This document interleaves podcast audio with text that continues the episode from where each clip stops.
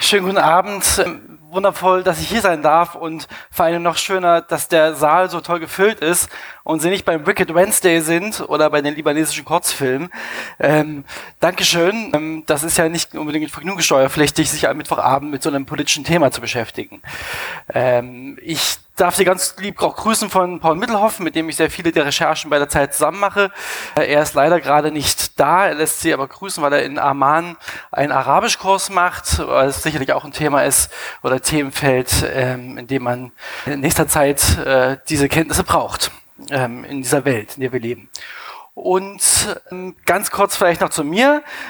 Ich äh, beschäftige mich mit sehr, sehr vielen Themen ähm, bei der Zeit, auch davor schon. Ich war davor bei der Süddeutschen Zeitung, das ist ja ein bisschen bekanntere Zeitung äh, in der Region ähm, und beim Norddeutschen Rundfunk. Und ähm, ich beschäftige mich eigentlich mit allem, was so die Demokratie gefährdet. Also viel Lobbyismus gemacht in den letzten Jahren, über Tierrechtsaktivisten recherchiert, die Ställe anzünden, über die industrielle ähm, Landwirtschaft ähm, und die Untriebe, die da passieren der Extremismus und die Geheimdienste sind aber immer größerer Schwerpunkt geworden in meinem Övre. Und ähm, diese neuen Rechten, um die es heute Abend geht, sind seit äh, drei Jahren unser Thema. Und wie kam das?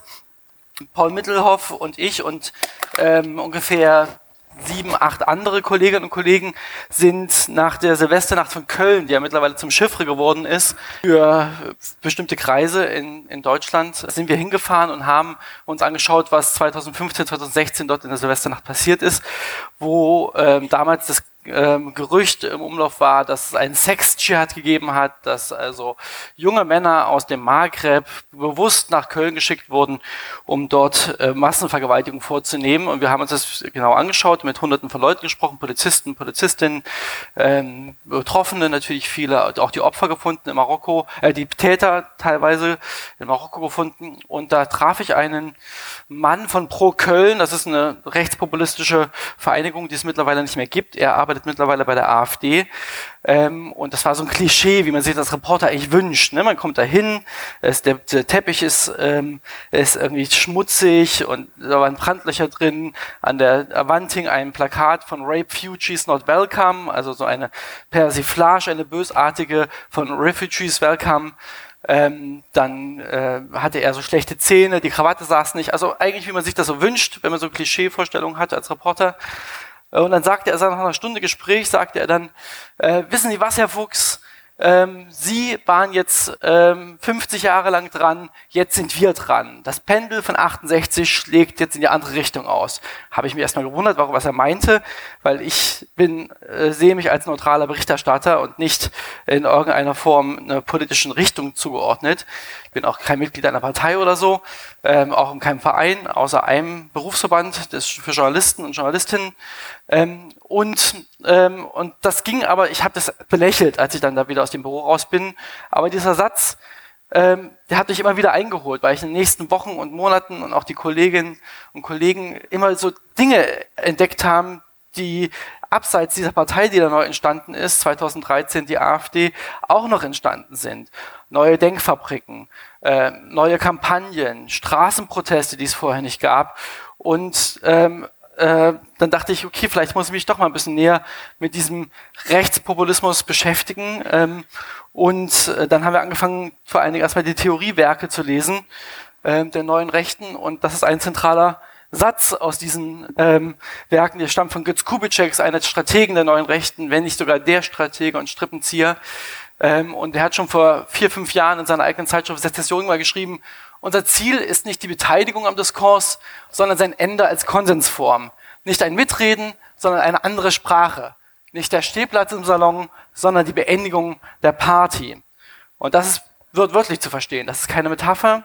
Das ist nämlich genau das, was die neue Rechte möchte, im Gegensatz zu dem, was sie öffentlich propagiert. Also öffentlich sagen die Politiker oder auch im vorpolitischen Raum, ähm, Aktivisten und Aktivistinnen sagen, sie wollen eigentlich nur das Spektrum, das Meinungsspektrum erweitern, dass rechts von der CDU, CSU noch eine weitere etablierte politische Kraft gibt. Aber was sie eigentlich wollen, und wir wissen das, weil wir diese Sachen gelesen haben, weil wir hunderte von Chats intern, von Mails, von WhatsApp-Protokollen gelesen haben, uns mit Aussteigern unterhalten haben, ist, sie wollen die liberale, offene, plurale Gesellschaft, wie wir sie kennen, abschaffen. Volker Weiß, ein Wissenschaftler, der in dem Bereich schon lange forscht, sagt, sie planen eine autoritäre Revolte.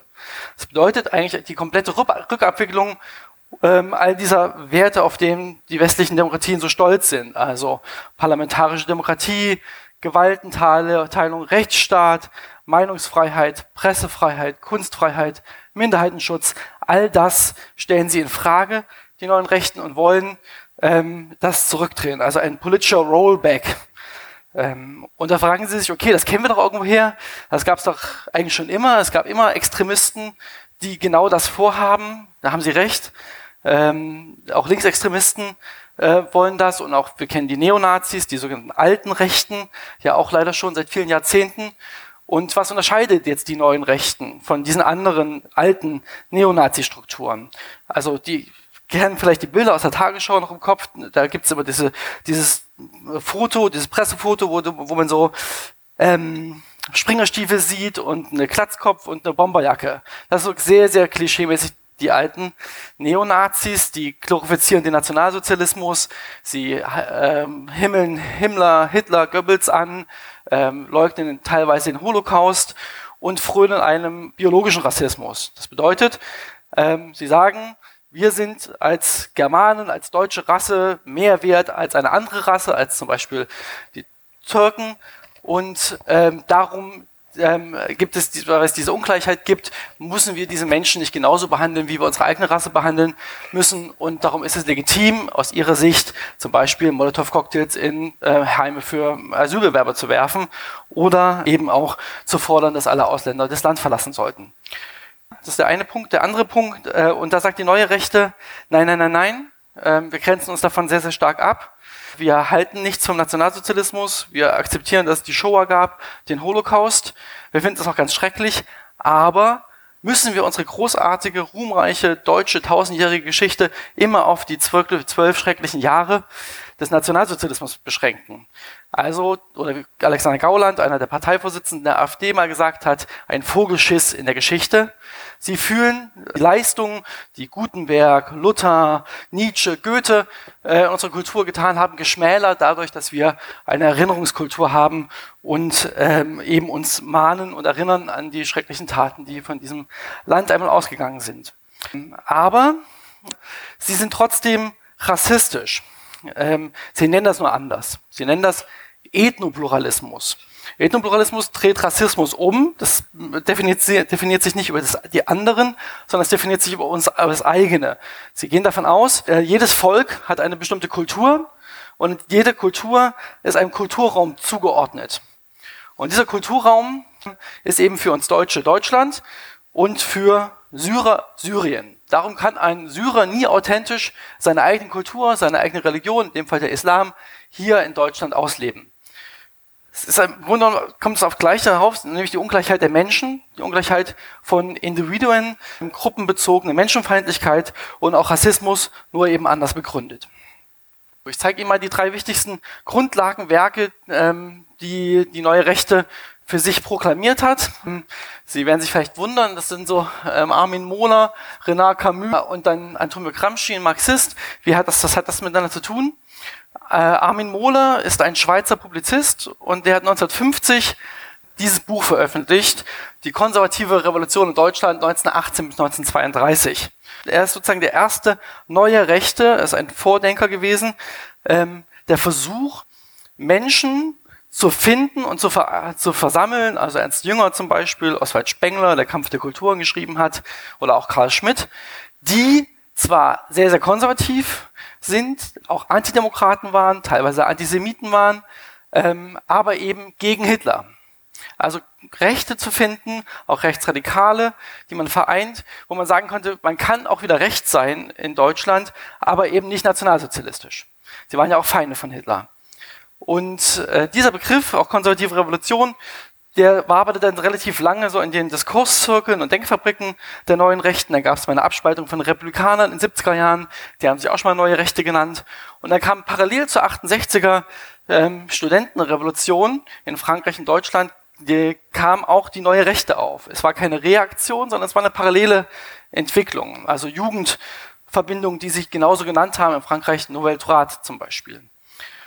Und das wurde aber in der Öffentlichkeit gar nicht stark wahrgenommen, weil eben die nationalsozialistisch geprägten extremen Rechten in Deutschland immer viel lauter waren, auch immer viel gewaltbereiter waren, immer viel auffälliger waren. Und dann gab es so Entwicklungen, die Junge Freiheit wurde in den 80er Jahren gegründet, das ist eine konservative Wochenzeitung, wie sie sich selbst bezeichnet. Wir zählen sie auch zum Netzwerk der neuen Rechten dazu. Ähm, und äh, vor 20 Jahren dann quasi der, das Fanal, da hat dieser Vordenker Götz Kubitschek, den ich eben zitiert habe, ähm, sein Institut für Staatspolitik gegründet. Und das ist sowas wie die Hauptdenkfabrik äh, der neuen Rechten, wo seit Jahrzehnten junge Funktionäre, Aktivistinnen und Aktivisten ausgebildet werden und viele der Mitarbeiter und Mitarbeiterinnen im Bundestag und in den Landtagen von der AfD sind dort geschult worden. Und auch Theoriearbeit findet dort statt. Und mit Thilo Sarrazin, der 2010 Deutschland schafft sich ab, ähm, geschrieben hat, kam der Durchbruch der neuen Rechten auch in der öffentlichen Wahrnehmung in Deutschland. Ähm, Kubitschek selbst sagt, das Sarrazin hat, war ein Rambock für uns. Der hat für uns die Türen aufgestoßen, weil auf einmal mit diesem Buch Ressentiments wieder salonfähig geworden sind, rote Linien waren überschritten, äh, es waren bestimmte Tabus enttabuisiert wurden, weil dieses Buch einfach so wahnsinnig erfolgreich war. Also ich kann Ihnen das einen kurzen Vergleich geben. Sarrazin hat 1,5 Millionen Exemplare verkauft von Deutschland, schafft sich ab. Ähm, wir haben auch mit das Netzwerk der neuen Rechten einen Bestseller äh, geschafft. Wir haben 15.000 verkauft. Also da ist noch ein bisschen Luft nach oben. Ähm, und äh, so, weil es ja eben in so vielen Haushalten steht, ähm, fing da die Diskursverschiebung schon an. Und mit der Gründung des Instituts für Staatspolitik, dieser Denkfabrik ähm, und Sarrazin sind eben Dinge in Bewegung gekommen. Und dann kam 2014 im Dezember Pegida. Also ein Wut, eine Emotion, am Anfang eher ungerichtet, ähm, die in Dresden marschiert sind, am Anfang weniger hundert, dann waren immer mehr, Hochzeiten 25.000 besorgte Bürger sogenannte. In dieser äh, Phase hat auch wieder die Vordenker der neuen Rechten gemerkt, das ist unsere Chance. Es gibt ein Momentum, es gibt ein, eine geschichtliche Entwicklung, in dem Fall eben die Migrationsfrage, die damals sehr, sehr ähm, entscheidend war für viele Menschen in diesem Land. Es gab Ängste, ähm, das müssen wir nutzen. Und ist gleich, Kubitschek ist gleich in der zweiten Pegida-Demonstration mitgelaufen. Die Jugendbewegung, die sogenannte der, der neuen Rechten, die identitäre Bewegung, ähm, ist auch ab der dritten Pegida-Demonstration dabei gewesen. Die waren davor in Deutschland nur ein Internetphänomen, gab es nur auf Facebook, waren auf einmal auch auf der Straße. Und so haben sie quasi diesen Moment genutzt und haben es geschafft, mit einem Thema, nämlich die Flüchtlingsfrage, ihre ganze andere Ideologie mit in die Mitte der Gesellschaft zu transportieren. Und äh, was ist diese Ideologie zum Beispiel? Das ist das zweite Buch, Renard Camus, äh, der große Austausch ähm, oder Revolte gegen den großen Austausch, wird aber mal verkürzt in der Szene auch benutzt. Und das ist so ein Bindeglied in ganz Europa eigentlich, in allen neurechten Strömungen. Das ist eine Theorie, die besagt, es gibt sinistre Mächte.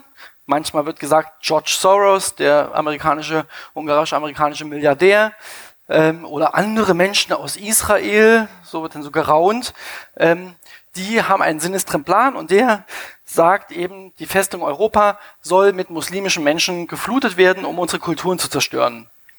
Warum sie das tun, wer davon profitieren soll, ähm, das wird nicht gesagt. Es ist in meinen Augen eine ganz, ganz krude Verschwörungstheorie, aber eben eine, die bei bestimmten Gruppen verfängt. Und Camus ist ein Franzose.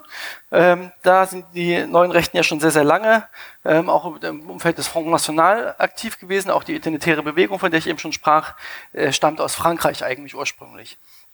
Ähm, in Deutschland gibt es die auch, ähm, jetzt ähm, seit fünf, sechs Jahren. Ähm, und sie sagen von sich selbst eben, sie sind Europas schnellst wachsende Jugendbewegung. Das ist auch ein Merkmal, was man sich für die gesamte neurechte Szene merken kann. Das ist eine große Übertreibung. Ähm, es gibt hunderte andere Jugendbewegungen, Fridays for Future zum Beispiel, oder selbst die IG Metall Jugend ist viel größer.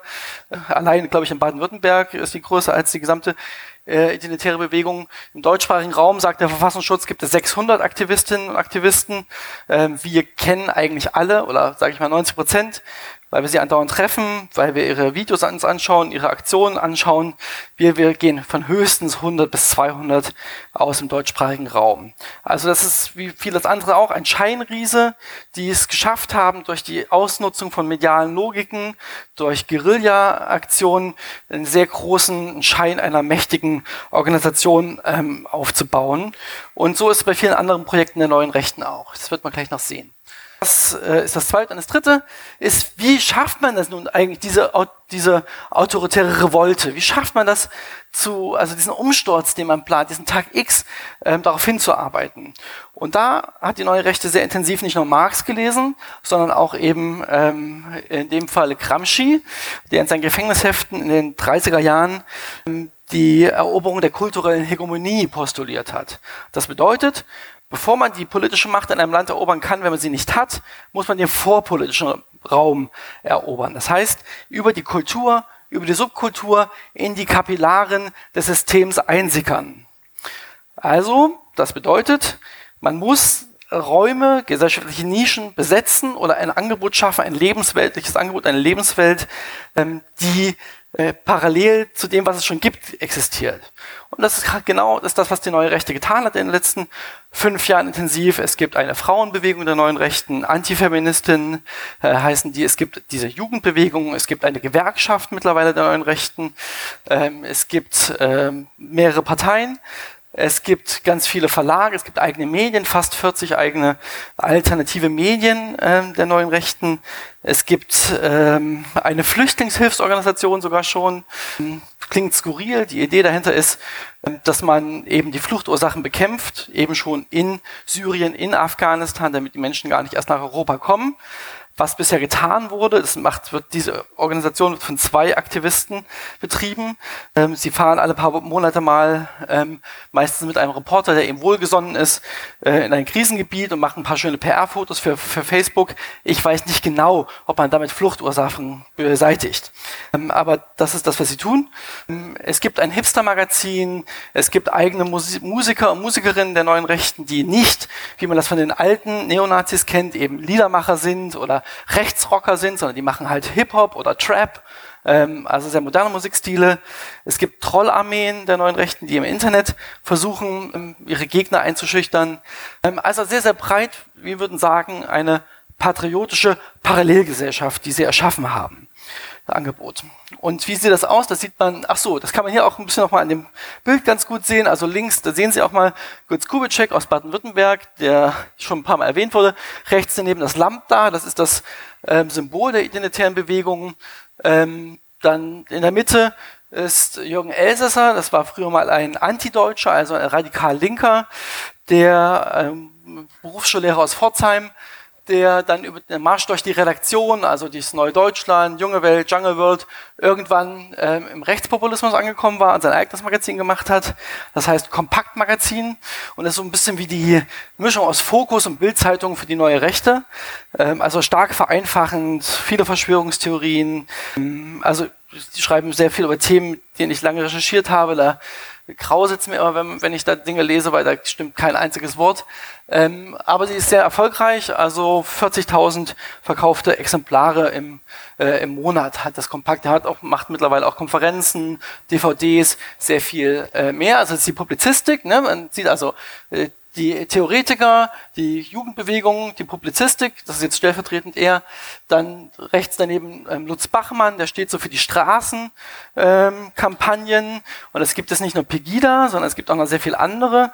Zum Beispiel gibt es in Rheinland-Pfalz eine etablierte Demonstrationsmarke, die heißt Kandel ist überall, von einem sogenannten Frauenbündnis Kandel ähm, äh, organisiert äh, oder in Cottbus zum Beispiel auch ähm, Zukunft Heimat das ist eine, eine, auch ein Demonstrationsformat gewesen, was eine kleine Gruppe von Menschen war. Dann kamen die neuen Rechten mit ihrem professionellen Equipment, mit Videoteam, ähm, ähm, mit Geld, mit Expertise und haben daraus ein regelmäßiges Demonstrationsformat gemacht. Und mittlerweile haben sie sogar einen Laden in Cottbus eröffnet, ein sogenanntes, wie nennen sie das, ähm, äh, Infoladen, ist auch eine Begrifflichkeit aus der Linken eigentlich, aus der Hausbesetzerszene, äh, wo man eben auch unter der Woche hinkommen kann. Wenn man am Montag noch nicht alle Wut rausgelassen hat, dann kann man unterhalb der Woche auch seine Wut dann noch ähm, in diesem Infoladen rauslassen. Ähm, und praktischerweise sind im gleichen Haus dann auch alle Abgeordnetenbüros der AfD ähm, für Cottbus auch untergebracht, also vom Europaparlament bis zum Stadtrat. Ähm, das gibt es also in verschiedenen anderen Orten auch. Ähm, und ganz rechts, das steht für den parlamentarischen Arm Hans-Thomas Tillschneider. Das ist ähm, ein äh, weniger bekannter, aber relativ scharfer Vertreter der, des Flügels, also des, des ultrarechten völkisch-nationalen Sammlungsbewegung innerhalb der AfD, die 2013 nicht existent war innerhalb der AfD und dann ab 2015 sich formiert hat und mittlerweile sagen nicht nur wir, sondern alle, eigentlich alle Beobachter die AfD übernommen hat. Also spätestens nach den Landtagswahlen in Sachsen und Brandenburg die Flügel ähm, ähm, Landesverbände sind, äh, ist diese Strömung die herrschende ähm, in der ganzen Partei. Und das, genau, ach, das ist nochmal ein Beispiel, ähm, damit Sie nochmal sehen, wie sowas, eine Besetzung einer Nische funktioniert. Also das große Thema am Anfang der neuen Rechten war eben die Flüchtlingspolitik, auch der Regierung. Ähm, das ist dann irgendwann, gab es immer weniger Vorfälle, die man instrumental, instrumentalisieren konnte. Es gab überhaupt gar keine sichtbaren, wirklichen großen Probleme für die meisten Menschen mit den neuen Geflüchteten, die nach Deutschland gekommen sind. Also musste man andere Themen besetzen. Und das hat man zum Beispiel versucht, indem man den Arbeiter entdeckt hat ähm, als äh, Zielgruppe und da wurde dann Zentrum Automobil, eine Gewerkschaft in Stuttgart, etabliert. Die gab es schon, dümpelte aber da vor sich hin.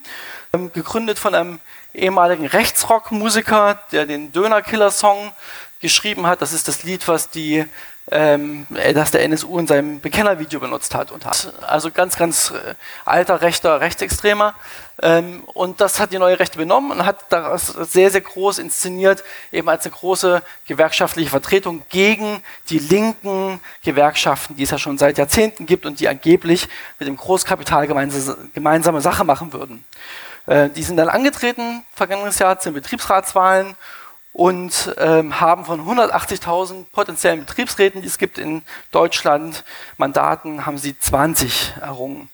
Auch da wieder, es gab große Aufregungen, Gewerkschaften äh, haben Informationsmaterial herausgegeben, haben ihre Betriebsräte geschult, Medien selbst, sogar die Zeit hat zwei große Artikel darüber geschrieben. Es ist eine vollkommen kleine, marginale Bewegung gewesen, die durch die mediale Inszenierung und auch durch die mediale Wahrnehmung eine große Wirkmacht entfaltet hat. Äh, links ist Guido Reil, ist ein ehemaliges SPD-Mitglied, der jetzt für die AfD ähm, für im Europaparlament kandidiert hat in Nordrhein-Westfalen, der sich als Steiger inszeniert, obwohl er schon seit über 15 Jahren nicht mehr im Bergbau tätig war, sondern ähm, Krankenwagen gefahren ist. Aber jetzt hat er wieder seine Grubenlampe entdeckt und ist jetzt wieder der Kumpel.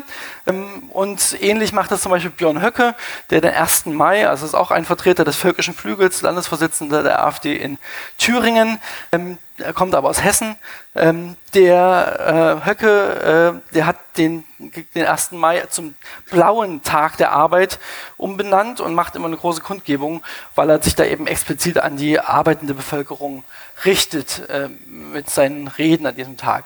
Und rechts, das ist ein, ein neurechtes Wirtschaftsmagazin, was so neue Wirtschaftsideen ähm, versucht zu ähm, etablieren oder ja, zu postulieren und die haben eine ganze Abteilung in diesem Heft drin, wo es nur um den Arbeiter geht. Also wie man den am besten anspricht, wie der als Zielgruppe ähm, äh, benutzt werden kann, um die eigene Politik durchzubringen. Ein Teil unseres des Ergebnisses unserer Recherchen ist eben diese Netzwerkgrafik im Internet unter neuerechte.org. Da können Sie selber auch sich durchklicken, ist kostenlos, ähm, wo überall neue Rechteorganisationen heute ähm, existieren. Ähm, und wir haben auch versucht, auch wo es möglich war, die Verbindung darzustellen, wenn sie zusammenarbeiten, wenn es Geldflüsse gibt, so etwas, das kann man sich dann anschauen. Ähm, und das sieht man schon, also was ich ja oft höre, ist, das mit den Rechten und auch mit den neuen Rechten ist ein ostdeutsches Phänomen. Es geht uns ja gar nichts an in Bayern zum Beispiel oder in äh, Niedersachsen stimmt nicht. Das sieht man auf dieser Karte eindeutig. Also die größten, die meisten Organisationen der neuen Rechten gibt es in Berlin und in Nordrhein-Westfalen. Dann kommt Sachsen-Anhalt und Sachsen. Ähm, was man sagen kann ist, Ähm, also glaube ich, außer, außer dem Saarland gibt es in jedem Bundesland ähm, äh, Vereine oder Institutionen, Stiftungen, äh, Denkfabriken, Verlage.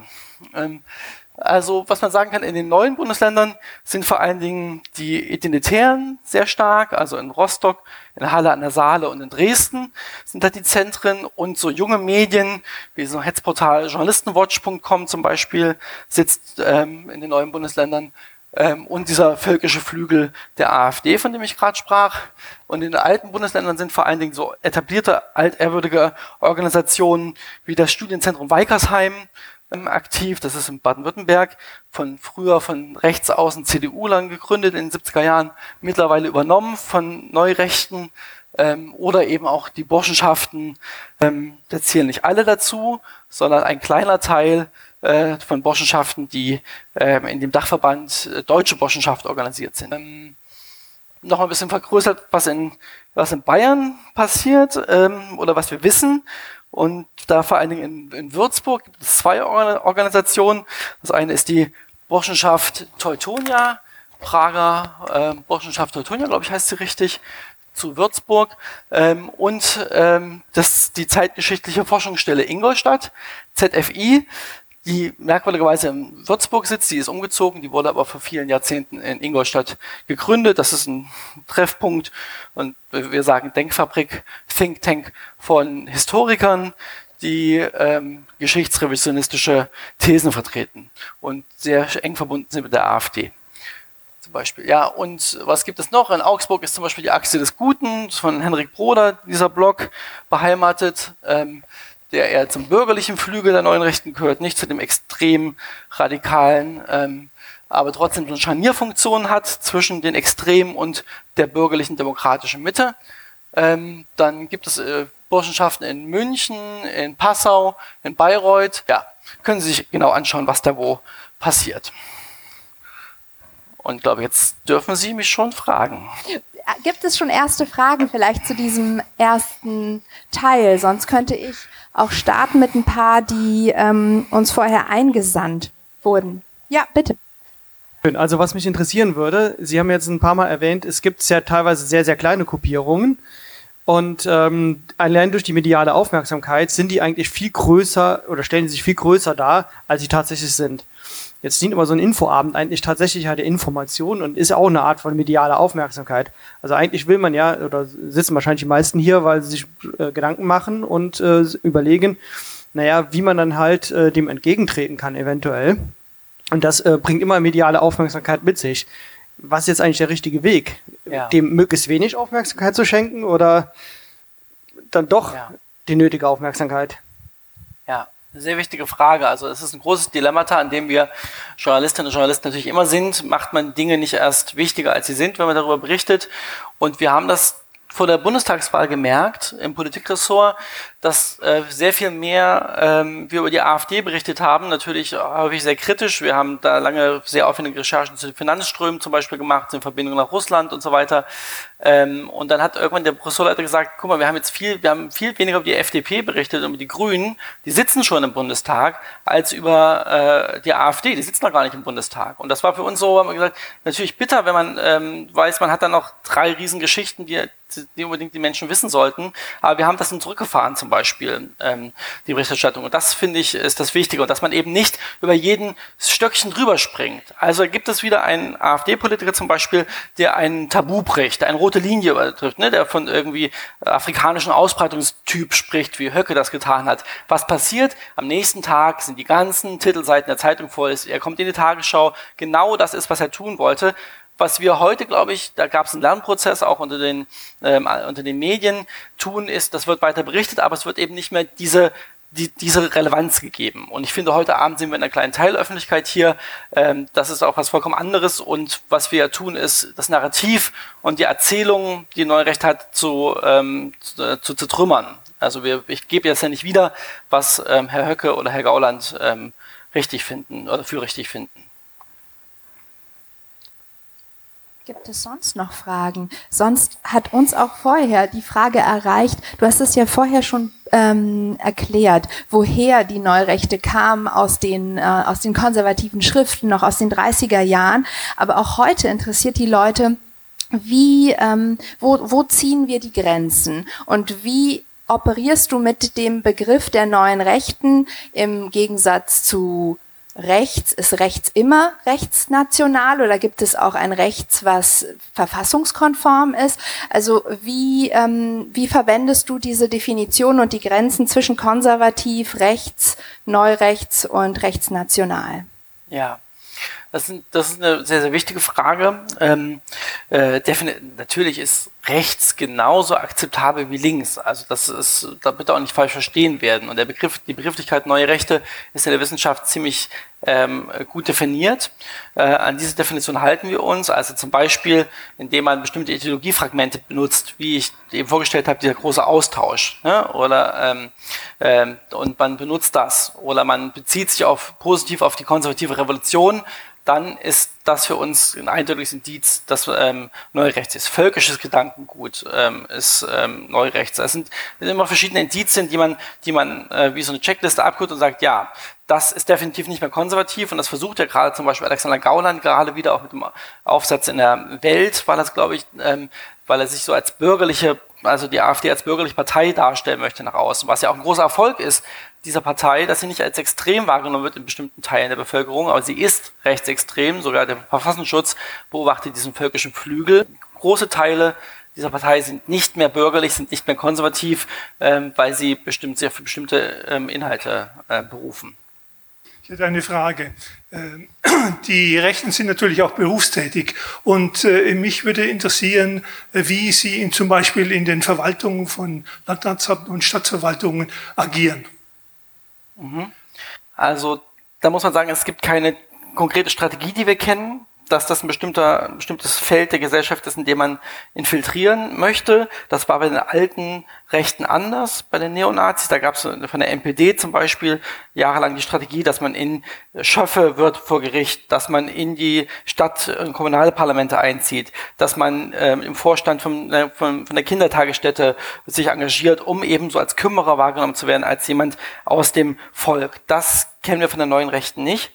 Ähm, aber nichtsdestotrotz gibt es ähm, Menschen, die neurechtes Gedankengut haben, die auch in den Stadtverwaltungen und Behörden arbeiten, weil die natürlich ein Spiegel der Gesellschaft sind, so wie bei der Polizei und bei der, äh, bei der Bundeswehr auch ähm, und wie auch im Journalismus übrigens. Aber so ist, so ist es. Ähm, aber Strategie gibt es nicht. Es gibt eine andere Strömung der extremen Rechten, die Reichsbürger, die vor allen Dingen versuchen, ähm, da geht, also Behördenhandeln zu lahmzulegen. Aber das ist eine andere Subströmung. Okay. Ja, Kerstin Zelina, ich habe auch eine Frage an Sie. Das eine ist, vor ein paar Jahren gab es ja in der Presse Berichte darüber, dass es Familiennetzwerke gibt, also von Leuten, die schon in der Eltern- und Großelterngeneration rechts eingestellt waren und das auch weiter pflegen und ihren Familien weitergeben. Ähm, jetzt gibt's auch ähm, unter rechtsradikalen Dating-Apps, Patriot Peer und so weiter. Ähm, Sie sagen, die Gruppe an sich ist eher klein, aber ist diese kleine Gruppe sehr gefährlich? Und das frage ich auch unter dem Hinblick auf Namen wie Franco A., auf ähm, Nordkreuz, auf vier gewinnt auf rechtsradikale Gruppen. Mhm. Ja, also das dann jetzt, da könnte ich ein alleine pro Seminar zu Ihrer Frage machen. ähm, aber ich versuche es kurz zu halten. Also ähm, ja, es gibt diese völkischen Sippen, äh, sind ungefähr, da haben wir auch ein großes Dossier vor ein paar Jahren dazu gemacht. Ähm, ähm, Familien, das, wir schätzen 30 bis 50 in ganz Deutschland, vor allen Dingen in Norddeutschland aber vertreten, ähm, die uneingeschränkt seit 1933 ähm, völkisch-nationalistisch eingestellt sind. Rechtsextreme. Es sind nicht nur Rechtsradikale, wie sie genannt sind, Rechtsextreme. Ähm, die waren früher sehr oft in Kameradschaften organisiert, auch die Kinder von, von diesen Familien sind auf Wehrsportlager gefahren. Heimattreue Deutsche Jugend war so ein Verein, der dann verboten wurde später. Und diese Teile von diesen Familien finden sich in der neuen Rechten wieder sind die Kinder zum Beispiel gehen zu den Identitären ähm, oder die ähm, die äh, Andreas Kalbitz, der Landesvorsitzende von Brandenburg, war auf diesen Lagern der Heimatrein Deutschen Jugend ähm, ähm, mehrmals. Ähm, also die sind ein Randaspekt der neuen Rechten, die sind da wieder aufgetaucht, sind nicht viele, aber die versuchen dort sich ähm, teilweise ähm, einzubringen. Und ähm, die äh, Gefahr ist sehr, sehr groß. Ähm, die vor allen Dingen ähm, ja, also von den neuen Rechten ausgeht, die man jetzt schon sieht. Und Sie haben Franco A. erwähnt. Ähm, ich würde auch ähm, den ähm, Attentäter, den mutmaßlichen Attentäter auf äh, Walter Lübcke äh, mit dazu rechnen, äh, Stefan E. Punkt. Ähm, die haben sich durch den Diskursverschiebung, durch den Rechtsruck, die die neue Rechte massiv betrieben hat äh, in den letzten fünf Jahren, ähm, sind die entweder radikalisiert oder re-radikalisiert worden, wie im Fall von äh, Stefan E. Und da hat das bei denen was ausgelöst, hat bei denen getriggert. Und ich sage das nicht einfach so hin, sondern wir haben sehr, sehr intensiv recherchiert. Da wird auch bald eine große Geschichte zu Stefan E. kommen, wie er durch die Rezeption von neurechten Medien, aber auch von Boulevardmedien, die bestimmte Narrative auch ganz, ganz groß weitertragen, zum Beispiel die Abwertung von Menschen, die äh, gruppenbezogene Menschenfeindlichkeit verbreiten, ähm, das, was das auslöst. Und das ist die Gefahr, die diese Strippenzieher im Hintergrund ähm, quasi, ähm, die von denen ausgeht, auch wenn es nur wenige sind. Sie haben vorhin ähm, gerade die mediale Arbeit angesprochen und sind ja selber in den Medien tätig. Ähm, ich versuch's. Mich, ja.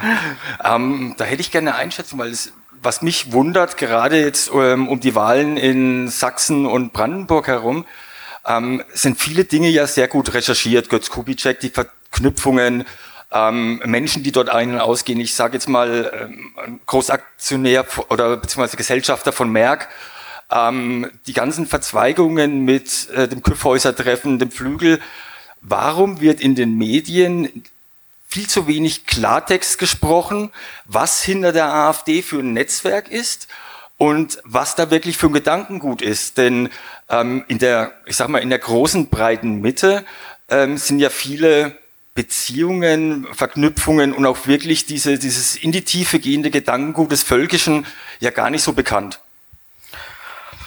Das ist eine gute Frage. Ich weiß es auch nicht. Also ähm, ich würde mal für die, für die Medien, die ich ein bisschen besser kenne, weil da Kolleginnen und Kollegen arbeiten, weil ich selber für die gearbeitet habe, früher sprechen. Also der Panorama oder Monitor angeht, was der Spiegel angeht, die Süddeutsche Zeitung, ähm, die Zeit, dass nicht zu wenig darüber berichtet worden. Das sind genau, oder Kontraste zum Beispiel vom RBB. Ähm, das sind genau ähm, die Medien, die all diese Hintergründe immer wieder beleuchten. Jede Woche findet man dazu was. Ähm, ich glaube, es interessiert einfach einen großen Teil der Bevölkerung gar nicht. Ähm, die Gefahr, die ich auch sehe, wird von weiten Teilen nicht geteilt. Und was auch damit zusammenhängt, dass wir zum Beispiel bis vor kurzem ja noch einen Präsidenten des Bundesamts für Verfassungsschutz hatten, der die Gefahr auch nicht gesehen hat. Und wie sich jetzt rausstellt, weil er vielleicht eine zu große Nähe zu diesen Kreisen hatte und jetzt oder hat. Ähm, also ist, äh, ich glaube nicht, dass, ähm, dass zu wenig darüber berichtet wird. Ähm, vielleicht zu wenig in, in, in bestimmten Formaten. Also ich ähm, bin immer ein großer Freund davon, Themen, die nicht bestimmte Gruppen eigentlich nicht erreichen, auf andere Wege zu den Menschen zu bringen. Zum Beispiel beteilige ich mich an so Poetry Slams, die heißen Reporter Slams, wo man so Geschichten ganz anders erzählt. Oder ich habe neulich ein Graphic Novel zum NSU mit, mitgemacht. Oder ähm, gerade berate ich den Privatsender Pro7, weil sie einen Themenabend zu neuen Rechten machen. Zum ersten Mal in der Geschichte dieses Privatsenders gibt es einen Themenabend, ähm, wo man eben 15 bis 35-Jährige erreicht, die nicht alle eine akademische Ausbildung haben. Ähm, und es ist nicht so einfach, das so runterzubrechen, dass es nicht falsch wird. Ähm, oder zum Beispiel gibt es auch nächstes Jahr einen Kinofilm zur neuen Rechten von Christian Schwocho, in dem ich beteiligt sein darf. Also es gibt verschiedene Formen, wo wir auch versuchen, eben nicht nur in unseren Zeitungen, die eine bestimmte Gruppe, sie nämlich sehr aufgeklärte, kluge, höfliche Menschen erreichen, sondern eben vielleicht, wo, ähm, wo wir versuchen auch, dass es unser Auftrag vielleicht als Journalisten und Journalistin ähm, zu gucken, wie man andere Menschen erreicht. Das passt ja sehr gut, dass gerade diese mediale Frage war. Äh, also was wir getan haben im Grunde genommen ist das Handwerkszeug investigative Recherche. Also wir haben erstmal versucht, alles, was überhaupt öffentlich zugänglich ist, uns irgendwie zu besorgen. Also es bedeutet Unterlagen aus Handelsregistern von Unternehmen, ähm, Vereinsregisterauszüge. Äh, wir haben auch geklagt gegen die Stiftungsaufsicht in verschiedenen Bundesländern, weil bestimmte Unterlagen uns nicht äh, rausgegeben werden sollten.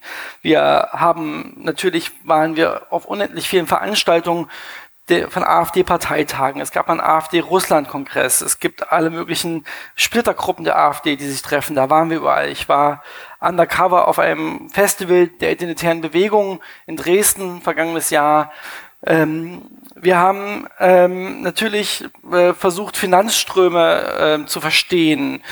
Wir äh, haben äh, Aussteiger getroffen, Leute, die früher in Organisationen waren und uns Strukturerkenntnisse geben konnten oder auch Unterlagen teilweise. Daher kennen wir eben sehr, sehr viel internes Material.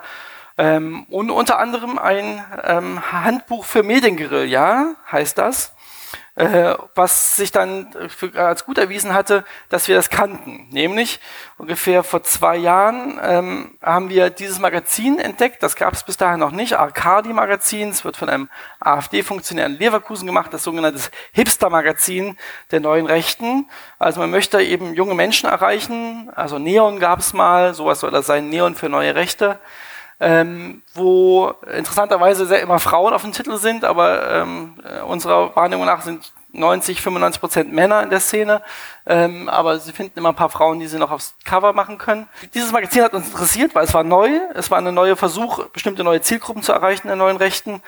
Ähm, es gibt darin Sextipps zum Beispiel, Computer Computerspielrezensionen oder auch Mate-Tests, also dieses Getränk Mate, was man in Clubs aus Clubs kennt. Ähm, und da habe ich einen kleinen Tweet dazu gemacht bei Twitter, ähm, weil es da noch keine Artikel dazu gab. Und innerhalb von einer halben Stunde oder eine Stunde später wurde dieser geflutet von Accounts, die mich diffamiert haben, beleidigt haben, mich einschüchtern wollten. Hunderte von Accounts. Ähm, und das kannte ich, das kannten wir irgendwie, dass diese internen Papiere eben, dieses Handbuch für Medienguerilla. Und zum Glück gab es dann einen Whistleblower, der mir ein paar Tage später diesen Screenshot, Screenshot zugeschickt hat. Ähm, das können Sie vielleicht nicht sehen, weil es eine schlechte Qualität ist. Ich lese Ihnen das vor. Ähm, der Tagesbefehl vom 1. Dezember, volle konstruktive Kritik gegen Christian Fuchs feuern also Christian Fuchs bin ich, ähm, äh, volle konstruktive Kritik bedeutet in dem Fall eben, mich fertig zu machen. Und das ist ein Teil der, ähm, das, was mir neu war, und ich berichte ja schon seit zwei Jahrzehnten auch über Extremisten äh, und Extremistinnen, ähm, und dass eben Menschen, die als Feinde wahrgenommen werden, weil die neue Rechte in einem ganz klassischen Freund-Feind-Schemata verhaftet ist, also wenn, wenn man sie kritisiert, ist man automatisch ein Feind würde zum Beispiel eine demokratische Partei oder eine demokratische Bewegung nicht so sehen. Also ich habe schon so oft die Grünen, die CDU und so kritisiert, das Auswärtige Amt und trotzdem werde ich jedes Mal wieder zum Sommerfest vom Auswärtigen Amt eingeladen. Das ist eben der Unterschied zu demokratisch äh, verorteten Organisationen. Ähm, und dann ist eben, wenn man, wenn man einmal Feind ist, dann ist man äh, eben, soll man mundtot gemacht werden, eingeschüchtert werden. Und da steht in diesem Handbuch eben drin, dass vor allem junge Frauen angegriffen werden sollen, Feministinnen, ähm, linke Politiker, grünen Politiker, äh, Journalisten und Journalistinnen, genau. Äh, also die Mainstream-Presse. Und ähm, das ist der erste, die erste Phase, die wir so erlebt haben und auch Kolleginnen und Kollegen erlebt haben. Die nächste Phase ist, dass man dann Morddrohungen bekommt, dass, also zum Beispiel an dem Tag, als das Buch erschienen ist, im März, ähm, habe ich auch aufgehört, ab nach 100 Morddrohungen weiterzuzählen, weil ich keine Zeit mehr dafür hatte.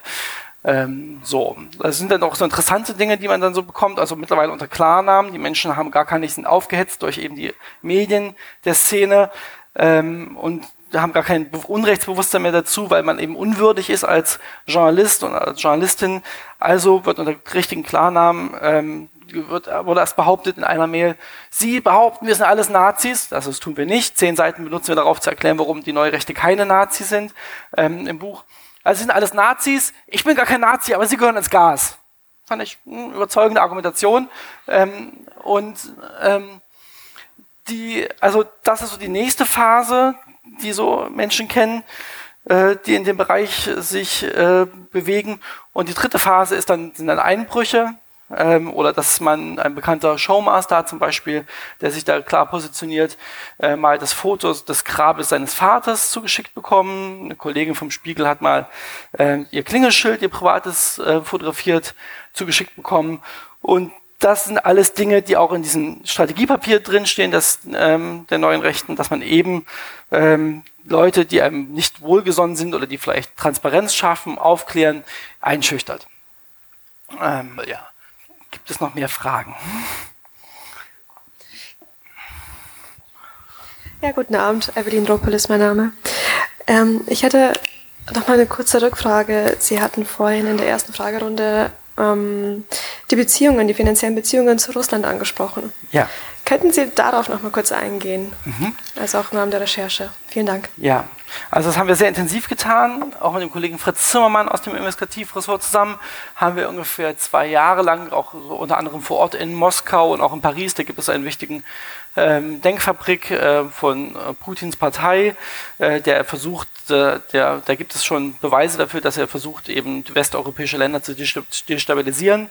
Und auch da waren wir und haben auch Ausstärker getroffen, weil wir lange dachten, dass sowohl die AfD als auch so die Vorfeldorganisationen, wie zum Beispiel das Kompaktmagazin, weil die sehr häufig sehr viel positive Russland-Berichterstattung gemacht haben, äh, dass die in einer gewissen Weise finanziert werden. Das haben wir nicht beweisen können und unter anderem auch keine, also wir haben nicht mal einen Hinweis darauf bekommen, ähm, auch keine anderen Kolleginnen und Kollegen bei anderen Medien ähm, und soweit ich weiß, die Sicherheitsbehörden auch nicht. Was Putin ja macht, ähm, äh, um die Europäische Union zu schwächen, ist eigene Medien zu etablieren. Zum Beispiel haben sie ja mit Sputnik ähm, oder auch RT Deutsch ähm, eigenes Mediennetzwerk hier aufgebaut. Ähm, und dann haben sie in St. Petersburg die Trollfabrik, in der, von der sie aus eben versuchen, hier den Diskurs im Internet in Deutschland zu bestimmen, zum Beispiel zu verändern.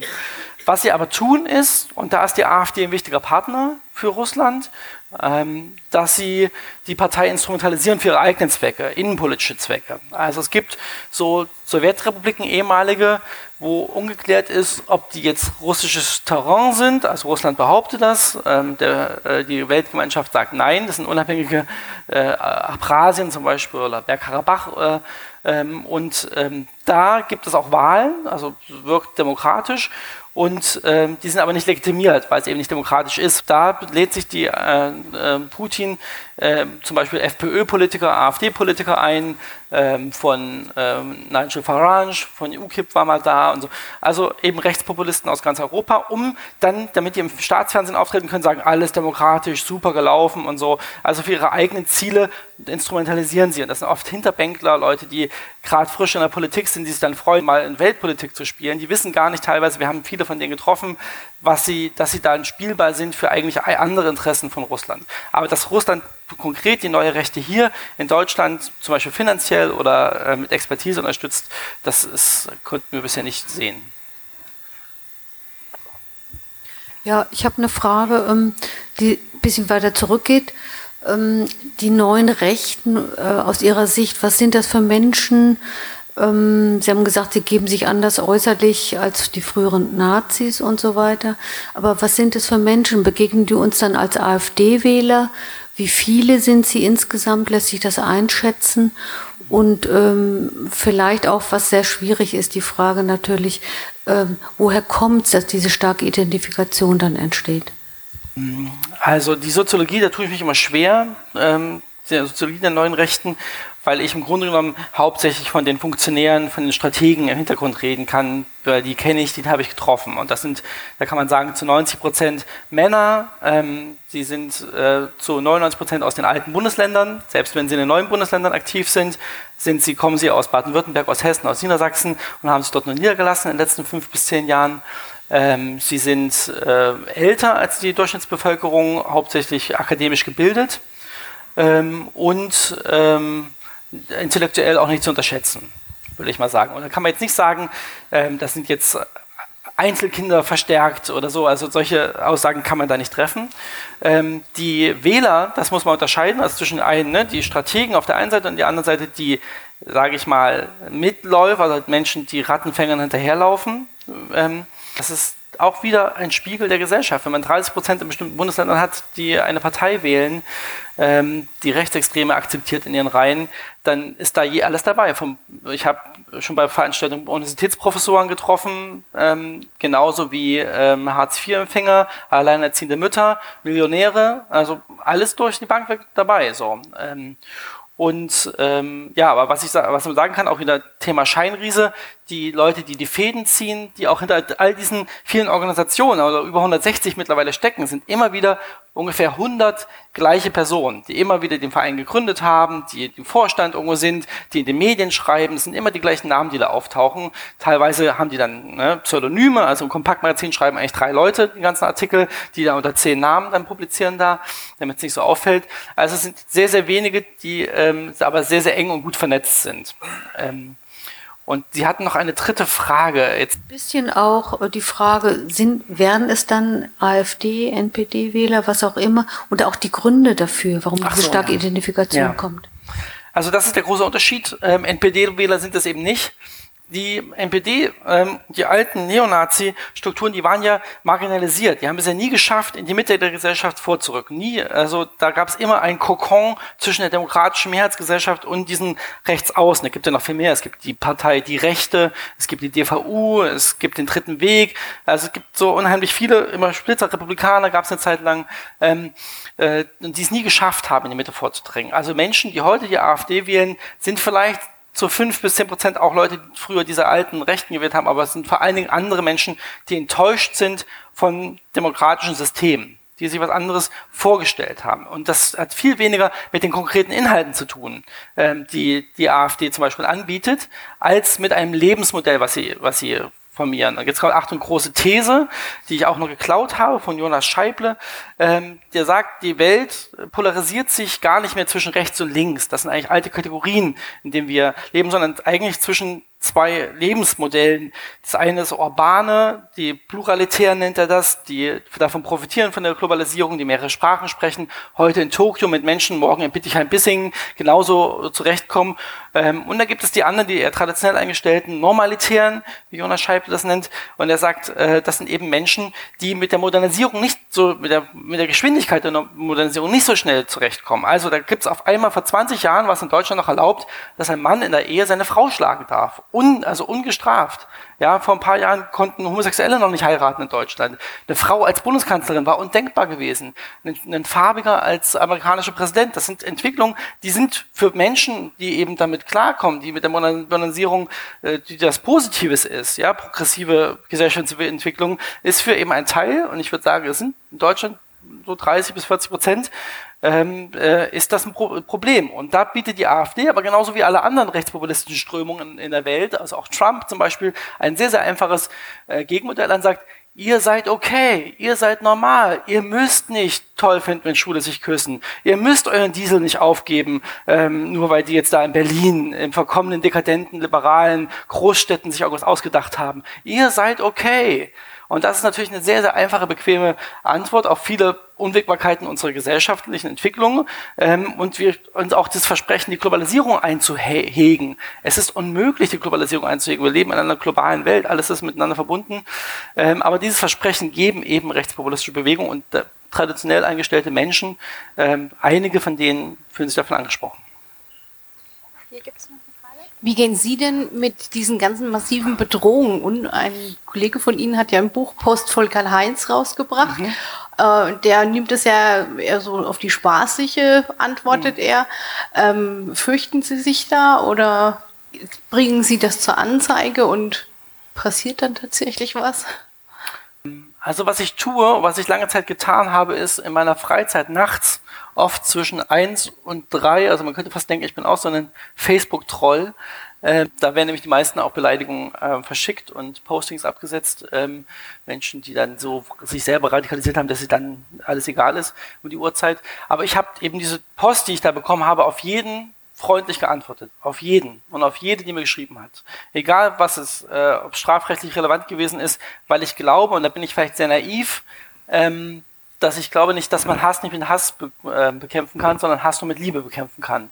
Und ich denke eben, Menschen sind verführt ähm, und dass man muss mit diesen 100 Strippenziehern und Strategen muss man nicht, muss man nicht reden. Aber ich glaube eben Menschen, die äh, einfache Antworten gut finden, ähm, die sind nicht alle rassistisch, das sind nicht alle Neurechte, sondern sie laufen den falschen Menschen hinterher. Und ich glaube, wir als demokratische äh, Teil der oder Mehrheit der Gesellschaft muss man diesen Menschen den, die Hand reichen. Genauso wie ein Freund, es gab mal diese, diese Debatte mit Matthias Matusek, ne, war früher ein angesehener Spiegeljournalist, ist heute da in diesem neurechten publizistischen Milieu unterwegs und er hat dann eine Party gefeiert zu seinem Geburtstag und da waren eben neben Spiegelredakteuren, die er von früher kannte, auch Mario Müller von der Identitären Bewegung dabei zum Beispiel oder eben äh, Erika Steinbach von der AfD-nahen Desiderius Erasmus Stiftung und so ein paar explizit Neurechte.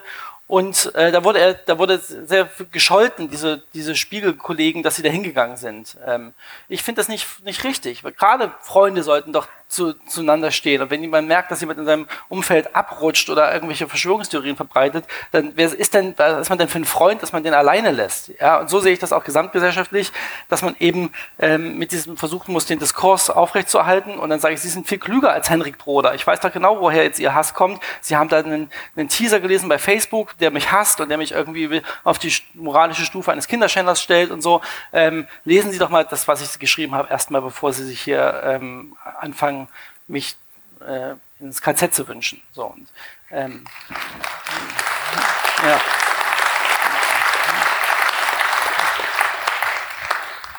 Hier vorne ist noch eine Frage. Ähm, ich möchte nochmal auf die Gefährlichkeit von dem harten Kern eingehen. Ja. Ähm, beim NSU war es ja so, dass sich keiner wirklich vorstellen konnte, weder die zuständigen Behörden noch die Bevölkerung, dass es wirklich rechtsextremistische Taten waren. Ähm, dann Reichsbürger waren lange die schrulligen Typen, bis man gemerkt hat, was für eine Gefährlichkeit dahinter ist. Jetzt nochmal Franco A. Franco A. war derjenige, der, ähm, der sich als Flüchtling dargestellt hat, an den ganzen Asylbehörden ähm, vorbeigekommen ist und danach gesagt hat, naja, ich wollte ja nur zeigen, dass die Behörden nicht mal merken, wenn sich ein deutscher Bundeswehrler ähm, als Asylbewerber ausgibt, die Behörden kriegen das nicht hin. Ähm, aber letztendlich stand ja gerade hinter Franco A. viel mehr, was man jetzt so langsam anfängt rauszufinden, nämlich ähm, dass Staatsstreich, artig wahrscheinlich versucht wird, was umzustürzen. Sie haben ja selbst am Anfang gesagt, die Party ist vorbei, jetzt sind wir dran, diese Sätze, die kommen. Und wir finden in Nordrhein-Westfalen Munitionsdepots mit 30.000 Schuss. Ähm, wir finden Todeslisten werden veröffentlicht, ähm, oder werden nicht veröffentlicht, sondern werden gefunden. Und wirklich auch Dinge, die darauf hindeuten, dass es beim wirklich harten Kern in Richtung Staatsstreich geht. Und ich frage mich, wie bewusst sind wir, sind Journalisten, sind die Behörden uns eigentlich der potenziellen Gefährlichkeit, weil all diese Fälle konnte man sich bisher nicht vorstellen. Es war am Anfang, Franco A. war einer, der halt vorgegeben hat, ein Asylbewerber zu sein, aber da steckt ja viel mehr dahinter. Absolut. Das sind gefährliche ähm, Extremisten, die, und das muss ich ganz deutlich sagen, es schon immer gab. Also es gab auch vor 20 Jahren schon über 500 untergetauchte Neonazis, die verurteilt waren in Deutschland. Es wurde nicht thematisiert zum Beispiel. Das hat sich nach dem NSU verändert. Also ich möchte diese Gefahr überhaupt nicht kleinreden, aber die Dinge, die wir jetzt, über die wir jetzt sprechen, Todeslisten, ich stand vor 15 Jahren schon auf Todeslisten drauf, da war das kein Thema in der Tagesschau.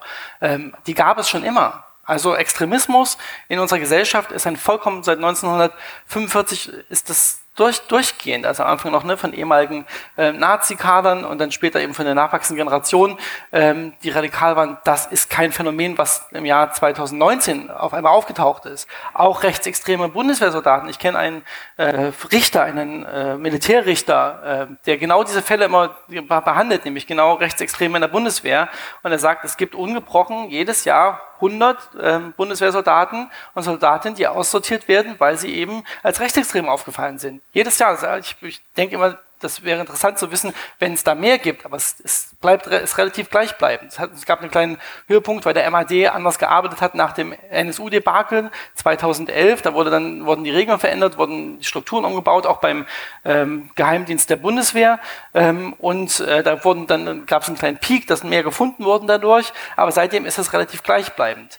Ähm, und dazu muss man auch sagen, also ähm, Nordkreuz, was Sie angesprochen hatten, das Netzwerk hinter Franco A, ist mitnichten eine Schattenarmee. Also dieses Wording hat die Taz, die das da aufgedeckt hat und eine großartige Recherche und tolle Kolleginnen und Kollegen, ich kenne die alle persönlich, die das dafür verantwortlich sind, ähm, aber das haben sie selber zurückgenommen. Das, da ist ihnen selbstbewusst gewesen, dass das ein bisschen übertrieben war. Also das sind äh, wieder, ich will nichts verharmlosen, aber es sind 20 ähm, extreme Vertreter aus Polizeibehörden und Bundeswehr, die ähm, aus ihrer, von ihrer Arbeit sich Munition mitgenommen haben, im Garten vergraben haben, Löschkalk besorgen wollten und ziemlich ziemlich radikale und ähm, äh, ex extreme Inhalte in den Chatgruppen sich gegenseitig hergeschickt haben. So, ähm, aber es ist nichts Neues. Das gibt es schon immer in Deutschland seit 1945. Das ist keine neue Gefahr. Lass uns dann mit dem dritten Teil fortfahren das äh, interessiert die Leute immer. Ich rede eigentlich nicht so gern darüber, weil ich finde, dass äh, wer das wissen möchte, soll das Buch kaufen. Aber heute mache ich eine Ausnahme. Und zwar äh, fragt man sich ja, äh, wo kommt denn das Geld her? Und das ist eine, äh, ja auch deshalb interessant, weil die Dynamik, in dem eben die neurechte Strömung entstanden ist, eine sehr, sehr, sehr, sehr krasse war im Vergleich zum Beispiel zu den sozialen Bewegungen der 70er Jahre, die ungefähr 20 Jahre gebraucht haben, bis sie ähm, angekommen sind in der Mitte der Gesellschaft. Also ich sage jetzt Frauenbewegung zum Beispiel, homosexuellen Bewegung oder auch die Umweltbewegung. Und das hat die AfD im Grunde genommen in drei Jahren geschafft, von der Gründung bis im Bundestag zu sitzen und dort ähm, die Sprache zu verrohen und ähm, die Rassismus und reinzubringen, wenn sie zum Beispiel Anfragen stellen, wie viele Sinti und Roma es denn in Deutschland gibt und wie viele von denen äh, die Schule schwänzen oder wie viele ähm, Behinderte es gibt ähm, unter ähm, Migranten und wie viele Inzest unter Migranten gibt. Das sind Anfragen, die die AfD unter anderem mit Hilfe der neuen Rechten, der ähm, Burschenschafter oder Identitären, die in ihrem Mitarbeiterbüro sitzen, ähm, stellen. Ähm, also, und da fragt man sich, also das kann nicht nur ähm, quasi aus dem Zorn und der Wut von 20.000 Menschen in Dresden auf der Straße entstanden sein, sondern da gibt es im Hintergrund noch mehr aus der Schattenwelt, Anubis und Loki sah das Ende des Tunnels. Kali Yuga und Blotti beschloss aus der Underworld bei Vollmond zurückzukommen. Habe den Ruf der Bestimmung aus den Wolken vernommen und baller wieder in den Dreckshaufen eurer Politik. Mein liebes Deutschland nimmt Refugees an dich dagegen Tracks auf. Zerficke deine heile Welt, du räudiges Puffkind und hörst auf, wenn hunderttausend Fäuste in der Luft sind. Das sind Davis und Komplott, sie ballern unsere Parts wieder hart im Betonblock. Solange hier noch Deutsche stehen, wollen wir eure Fäuste sehen. Eure Fäuste sehen.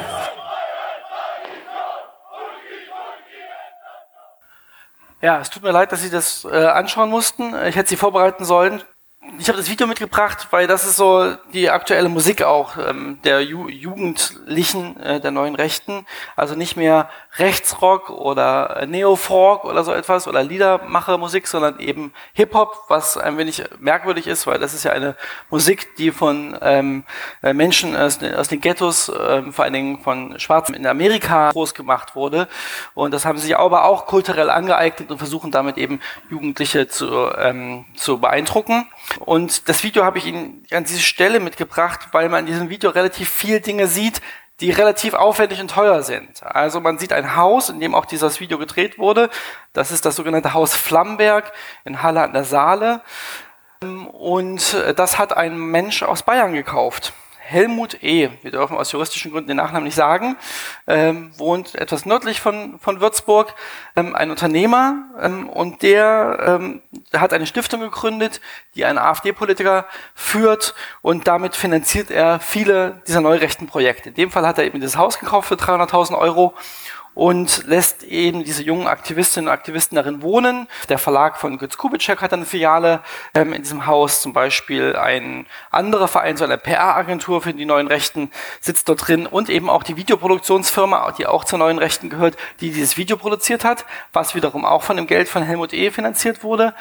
Ähm, und äh, das äh, war ein sehr, sehr wichtiger Beitrag ähm, von mehreren älteren weißen Männern, sage ich jetzt mal vereinfacht, die in den Anfangszeit 2013, 2014, 2015 diese Bewegung ähm, finanziell stark gemacht haben. Da gehört noch Volkert Edler dazu, das ist ein Räder aus Hamburg zum Beispiel, ähm, oder auch August von Fink, ähm, der auch in München, äh, eine PR-Agentur in München, der wohnt mittlerweile in der Schweiz, ist der Erbe von Degussa der die AfD zum Beispiel unterstützt hat. Und Volkert Edler, dieser Räder, hat eine Bibliothek, also eine Denkfabrik in, Berlin zum Beispiel, ein Haus geschenkt, die Bibliothek des Konservativismus. Das ist sozusagen so die hauseigene äh, Denkfabrik der jungen Freiheit. Ähm, und äh, mit seinem Geld wird auch ein ähm, Journalistenpreis für neurechte Publizisten und Publizistinnen vergeben. Also das war sehr, sehr wichtiges Geld. Der Edler hat auch ähm, mehrere hunderttausende Euro als Darlehen der AfD gegeben in den Zeiten, wo sie noch nicht in, der, ähm, in den Landtagen saß und noch nicht im Bundestag saß. Mittlerweile sehen wir, dass sich diese gesamte Bewegung eigentlich autark macht oder autark gemacht hat schon von solchen einflussreichen Großspendern, weil sie das gar nicht mehr nötig haben. Also es gibt verschiedene Finanzflüsse, die die bekommen, die sind nicht aus Russland, sondern das sind unsere Steuergelder. Also dadurch, dass eine Partei zum Beispiel viele Wählerstimmen bekommt, bekommt sie Wahlkostenerstattung, Wahlkampfkostenerstattung. Dafür, dass die ähm, Mitglieder der Partei in, in Landtag oder Bundestag einziehen, bekommt sie Diäten, die nicht nur für ihr eigenes äh, Auskommen da sind, sondern eben auch für Mitarbeiter ausgegeben werden sollen sogar. Äh, diese Mitarbeiter sind zu großen Teilen ähm, eben diese Aktivisten, die wir hier gesehen haben, die da getanzt haben im Haus, Identitäre Bewegung, ähm, Burschenschaften, ähm, und die geben dieses Geld natürlich weiter in die Römung wieder zurück. Und es gibt noch einen dritten Weg. Wie jede Partei hat das Recht, in Deutschland äh, politische Bildung zu betreiben. Das ist so mal so eine Idee gewesen in den 50er Jahren. Darum gibt es die Konrad-Adenauer-Stiftung, der CDU, die CDU nah ist, oder die Heinrich-Böll-Stiftung, die Grünen nah ist.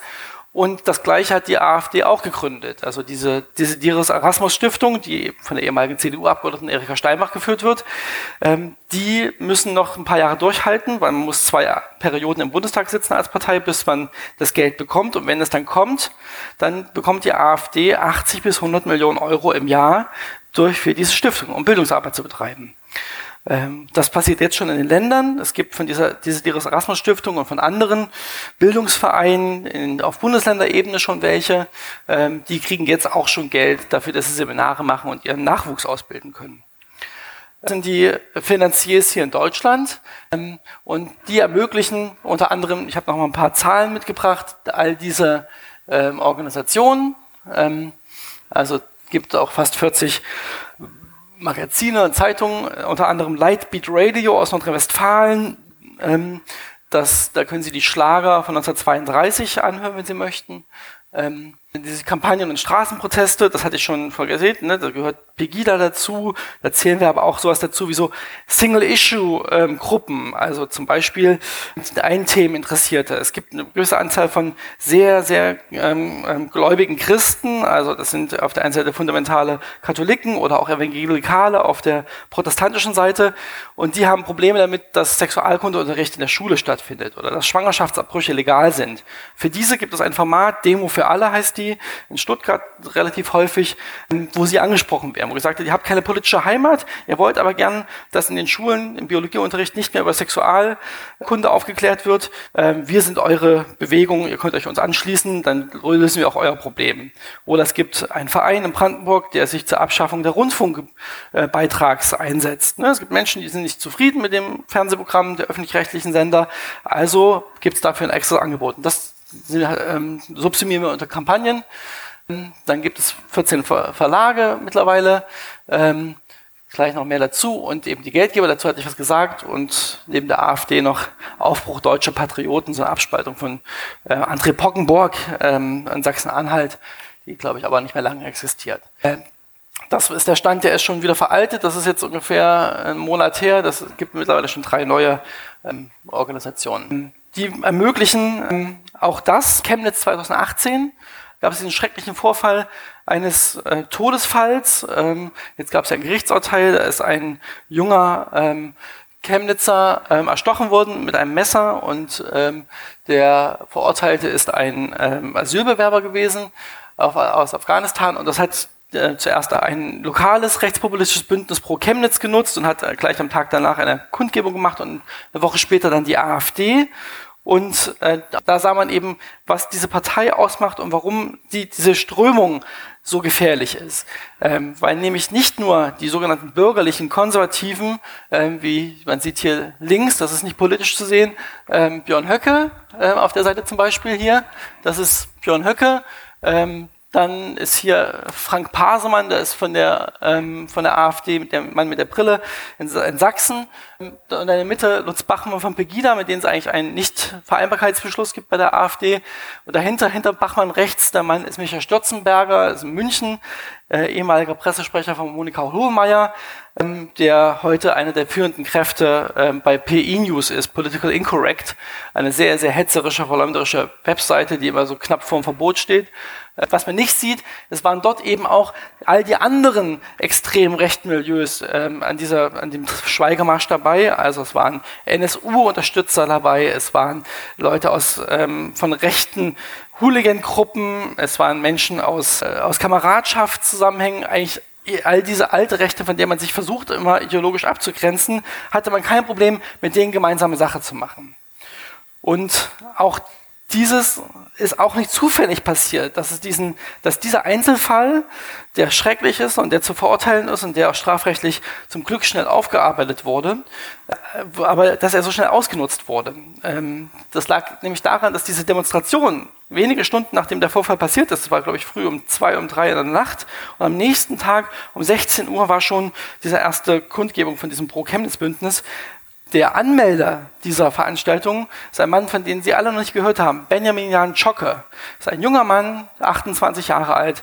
Der wurde vor zehn Jahren von Götz Kubitschek entdeckt, ähm, ist eigentlich Rechtsanwaltsfachgehilfe und malt in seiner Freizeit. Der hat sich mehrere Jahre überhaupt nicht betätigt in der Szene, war Autor von so neurechten Magazinen und Zeitungen, das ja, aber in der Öffentlichkeit nie. Aber als dann in Chemnitz was passierte, wurde er quasi wie ein Schläfer geweckt und hat sofort, war sofort da und hat eben diese, ähm, dieses schreckliche Ereignis instrumentalisiert für ihre eigenen politischen Ideen. Darin sieht man, wie strategisch diese Strömung arbeitet und dass es nichts dem Zufall überlassen wird. Und äh, wo auch noch Geld verdient wird mit, äh, das sind ja so die äh, in dem Kapitel die Frage, das sind eben die, auch die eigenen Verlage.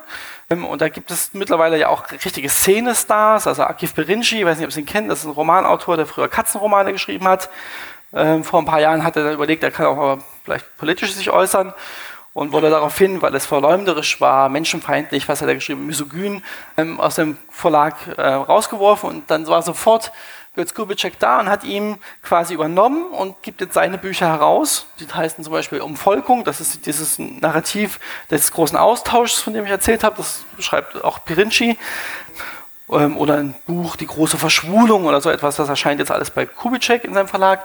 Und der andere wichtige Verleger der Szene, Elsässer, macht ein Personality-Magazin von dieser Cash-Cow für die, für die Szene. Also da gibt es ein Kompakt Pirinci, das ist so angelehnt an Barbara, das Magazin von Barbara Schöneberger von Grunan Jahr, gibt es eben auch in der neurechten Szene. Also wenn Sie interessiert sind an zwölf Seiten Bordellbesuchberichte von Akif Pirinci, dann kann ich Ihnen dieses Magazin nahelegen, ansonsten eher nicht. Ähm, und, dann, und das ist so mittlerweile auch, haben sie es geschafft, anschlussfähig zu sein außerhalb ihrer eigenen äh, Szene.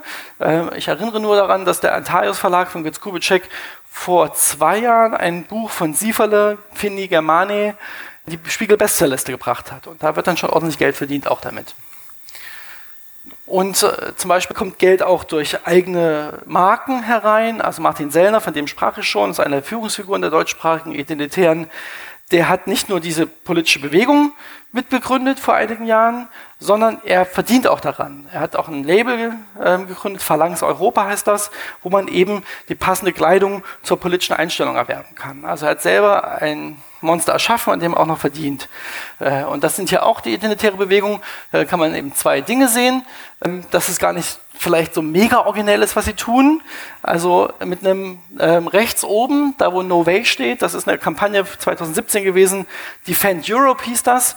Da haben sie gedacht, sie wollten private Flüchtlingshilfsorganisationen, Seenotretter stören im Mittelmeer und haben ähm, da im Boot gechartert, ähm, war dann nicht so erfolgreich, weil sie kein einziges ähm, Seenotrettungsboot überhaupt getroffen haben in ihren zwei Wochen und die Crew aus Sri Lanka, die sie da hatten, sind teilweise von Bord gegangen in Italien. Und da wurden sie selbst wegen Schlepperei angeklagt. Was eigentlich ihr Ziel war, wollten sie verhindern, wollten eigentlich Schlepperei. Also es war nicht so ganz die erfolgreichste Nummer.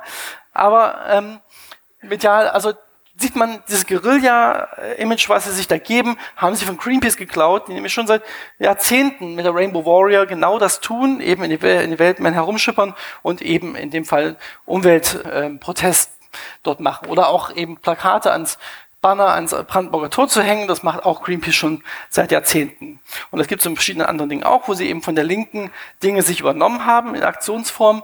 Und was ich aber eigentlich erzählen wollte, ist, ähm, diese Kampagne von diesem Defend Europe wurde nicht etwa ähm, von einem reichen deutschen Millionär bezahlt, sondern von amerikanischen Alt-Right-Aktivisten über ein Portal, aber ein Crowdfunding-Portal in Amerika, wie Searcher heißt das, haben sie 250.000 Euro eingesammelt, um diese Kampagne zu machen. Also amerikanische ähm, Rechtsextreme bezahlen Geld dafür, damit in Europa Aktionen stattfinden. Auch das ist mittlerweile Alltag. Da haben wir ein ganzes Kapitel dazu über die internationale Vernetzung der neuen Rechten, die auch deshalb auch da eine große Gefahr daran von ausgeht, weil sie auch das unterscheidet von allen extremen rechten Strömungen, die wir davor kannten, wo meistens der Aktionsradius eben an der Landesgrenze aufgehört hat, also auch rechtsextreme Neonazis sind auch mal zu einem Rechtskonzert nach Schweden gefahren und nach Polen, aber es gab keine Zusammenarbeit, weil man ja eben durch die rassische Ideologie sich eben als Feinde gesehen hat, als minderwertig dann ähm, Menschen aus anderen Ländern. Und das ist heute anders. Das sieht man zum Beispiel auch in dem Ibiza-Video, ähm, was die Süddeutsche Zeitung der Spiegel enthüllt haben, wo Herr Strache dann zurückgetreten ist, der Vizekanzler in Österreich. Ähm, da erzählt er an einer Stelle, dass sie, ähm, dass die vermeintliche Oligarchen Nichte doch auch Geld spenden kann über einen Verein, einen Tarnverein und das wird dann an die FPÖ weitergeleitet. Genau diese, diese Strategie hat die AfD auch gemacht. Es gibt einen Tarnverein äh, der AfD, der Verein zur Erhaltung der Rechtsstaatlichkeit und der bürgerlichen Freiheiten e.V. in Stuttgart. Ähm, der ähm, genau das getan hat in den letzten Jahren, ähm, Geld eingesammelt, keiner weiß genau von wem, aber im zweistelligen Millionenbereich und hat dafür Wahlkämpfe der AfD unterstützt. Da ermittelt ja gerade die Bundestagsverwaltung, ob das vielleicht illegale Parteienfinanzierung war. Da sieht man aber, dass eben genau diese Strategien auch international ausgetauscht werden und nicht nur Finanzmittel. Und diesen Mann sollten Sie kennen. Ich war letzte Woche, hatte ich die Ehre und Freude, im Justizministerium eine Beratung zu machen und dort vor der Ministerin und den Staatssekretären etwas über dieses Thema zu erzählen. Und selbst dort kannte niemand diesen Mann, ist aber ein sehr, sehr wichtiger, einflussreicher Typ. Philipp Stein heißt er, kommt auch aus Hessen, lebt mittlerweile in Dresden. Und ähm, Philipp Stein ist ein Multifunktionär, der Szene und er war in äh, Marburg in der Burschenschaft, ist dann der Vorsitzende der deutschen Burschenschaft geworden, dieses ultrarechten Dachverbandes. Ähm, er ist eng befreundet und hat gemeinsam auch diesen Dachverband geführt mit Torben Prager. Torben Prager wiederum ist die rechte Hand ähm, von Björn Höcke in Thüringen, tritt jetzt auch zur Landtagswahl als Kandidat an. Dann betreibt Philipp Stein einen eigenen Verlag, den Jungen Europa Verlag, wo Rechtsextreme aus Frankreich und Amerika übersetzt werden zum Beispiel. Aber auch letztes Jahr ein Buch erschienen ist Marx von Rechts wo versucht wurde zu gucken, was man benutzen kann wie neurechte Ideologie von Marx, äh, Karl Marx. Ähm, dann äh, ist er natürlich Autor bei verschiedenen neurechten Magazinen, aber das Allerwichtigste ist links oben in der Ecke. Ein Prozent. Er ist nämlich der Vorsitzende des Vereins Ein Prozent für unser Land. Und ein Prozent von unserem Land ist eine Idee von Götz Kubitschek und Jürgen Elsässer, die Sie vorhin gesehen hatten, die beiden Verleger. Die haben das gegründet vor vier Jahren mittlerweile schon ähm, das ist wie eine PR-Agentur. Sie sind da, dieser, dieser Verein, hat annähernd eine Million Euro Etat im Jahr. Und wenn etwas Kleines passiert im Regionalen, dann gehen sie hin und schütten da noch mehr Öl ins Feuer, um daraus einen, einen Brand zu gerieren. Und äh, zum Beispiel war das in Erfurt, da gab es in der thüringischen Landeshauptstadt ein Protestbündnis von zehn Menschen, die sich daran gestört haben, dass eine Moschee in einem Industriegebiet gebaut werden sollte. Weit weg von überhaupt Wohnvierteln und das hat keiner wahrgenommen, es war nicht relevant. Dann ist Philipp Stein mit einem anderen Aktivisten dahin gefahren. Sie haben ein 10 Meter hohes Holzkreuz aufgebaut, professionelle Pressemitteilungen verschickt, äh, Medienarbeit gemacht und dann waren sie in der Tagesschau mit diesem Protest, der eigentlich unrelevant war, der klein war, der niemanden interessiert hat im, im Industriegebiet. Und genauso war das zum Beispiel bei Kandel ist überall, weil im Demo-Bündnis, von dem ich ihm vorhin erzählt hatte, das ähm, ist, hat sich spontan gebildet nach wieder einer Gewalttat gegen eine junge Frau, wo der Täter mutmaßlich ein ähm, Flüchtling war. Ähm, da gab es eben Demonstrationen, sind sie hingefahren, haben Videos gedreht, sehr, sehr schnell geschnitten, so ungefähr wie dieses Musikvideo, was ich Ihnen gezeigt habe, ähm, haben PR gemacht, Arbeit dafür und mittlerweile ist es eine etablierte Demonstrationsmarke, die von der AfD unterstützt wird und ähm, das macht quasi Philipp Stein jede Woche. Auch diese neue rechte Gewerkschaft hat er groß gemacht, von denen ich ihm vorhin erzählt hatte.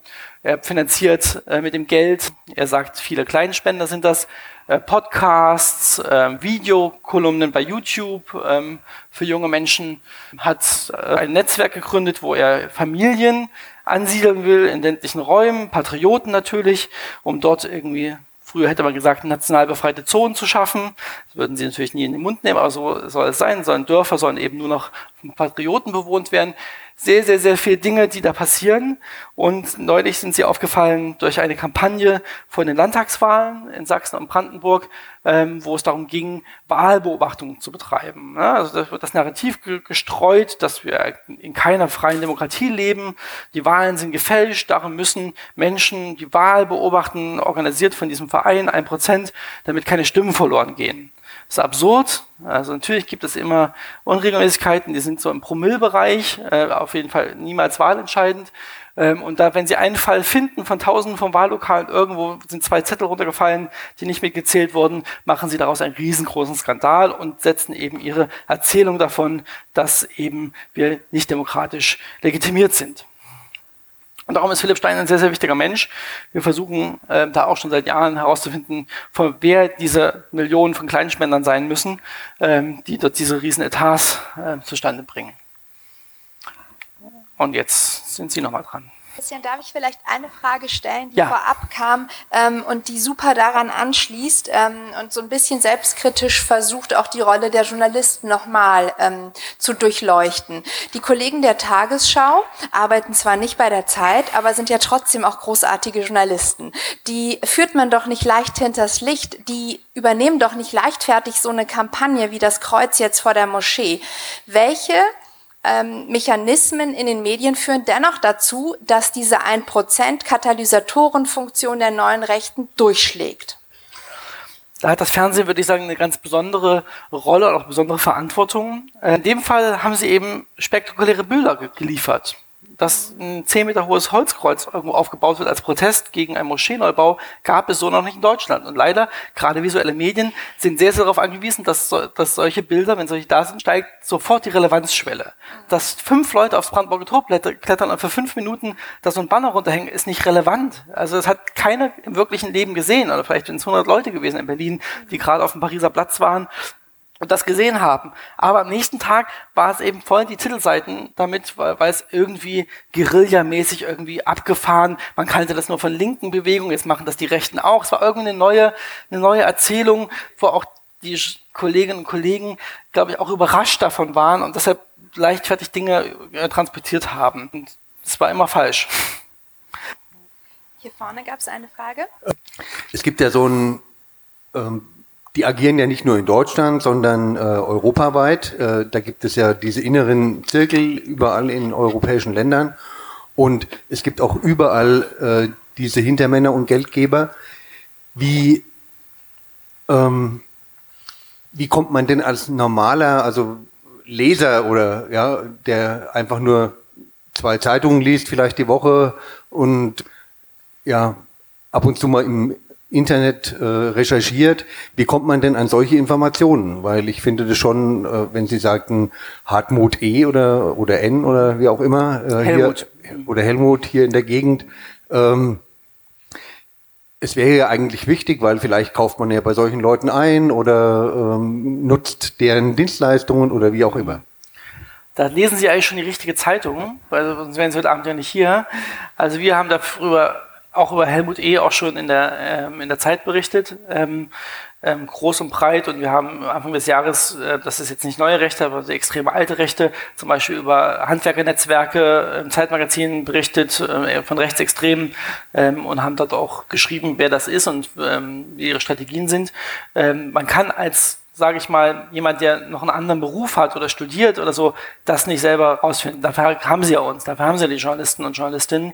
Äh, das ist eine langwierige Sache. Also, dass wir auf Helmut E. gekommen sind, es hat anderthalb Jahre gedauert. Da haben wir so viele Steine umgedreht, so viele Türen geklopft, so viele Absagen bekommen, bis sich ein kleines Hinweis zum nächsten gefunden hat, wo man lange rumreisen muss, lange ähm, Geduld haben muss. Manchmal gibt es Menschen, die würden ja was sagen, sind aber noch nicht bereit dazu. Oder man muss, ähm, also das würde ich sagen, ist es genauso wie ich mir nie trauen würde, ein Auto zu reparieren, da fahre ich in die Werkstatt. Ähm, Glaube ich, ist es unmöglich für jemanden im Internet so mit einer halben Stunde am Abend sowas rauszufinden. Hier ganz hinten ist noch eine Frage. Also, hallo, ähm, Sie haben ja geredet von dem, äh, dieser Holzaktion, Holzkreuzaktion in Erfurt und die Person, die da dabei war, war, glaube ich, ja Simon Kaupert, wenn ich Sehr da gut. richtig liege. Sehr gut informiert. Und äh, Simon Kaupert war hier in Würzburg äh, ja der Pegida-Anführer aus der identitären Bewegung. Und mich wird, also Zentrum Automobil hat er ja den Film gemacht und was hat er denn noch alles so gemacht Mhm. in letzter Zeit? Simon Kaupert ist der zweite Mann bei 1%. Ähm, er ist vor allen Dingen für die Videoproduktion zuständig, ähm, die da stattfinden. Also er äh, war zum Beispiel in, neulich, in, ähm, als die Gelbwesten-Proteste in Paris so stark waren, ist er dort gewesen, hat, hat da gefilmt. Ähm, er macht, hat Werbevideos für AfD-Politiker gemacht, im Landtagswahlkampf von Sachsen-Anhalt zum Beispiel. Da war er beteiligt. Ähm, er äh, ja, es, äh, er, also Videoproduktion ist sein, sein Hauptbereich bei 1%. Und das stimmt, der hat hier eine Ausbildung gemacht und war deshalb hier in der Region und hat Vygida, glaube ich, hieß das, ne? Der Pegida-Ableger hier war er der, einer der Führungsfiguren. Christian, noch eine Frage, die auch vorab kam, war äh, und geht vielleicht auf das zurück, was du am Anfang gesagt hast, auch mit der Terminologie und mit der Sprache, die die Neurechten versucht haben, immer weiter zu verlagern, auch durch ähm, Dinge wie, ja, ich weiß nicht, wie, die, wie Masseneinwanderung oder die Migrationskrise oder so etwas, wie sie das Jahr 2, 2015 nennen.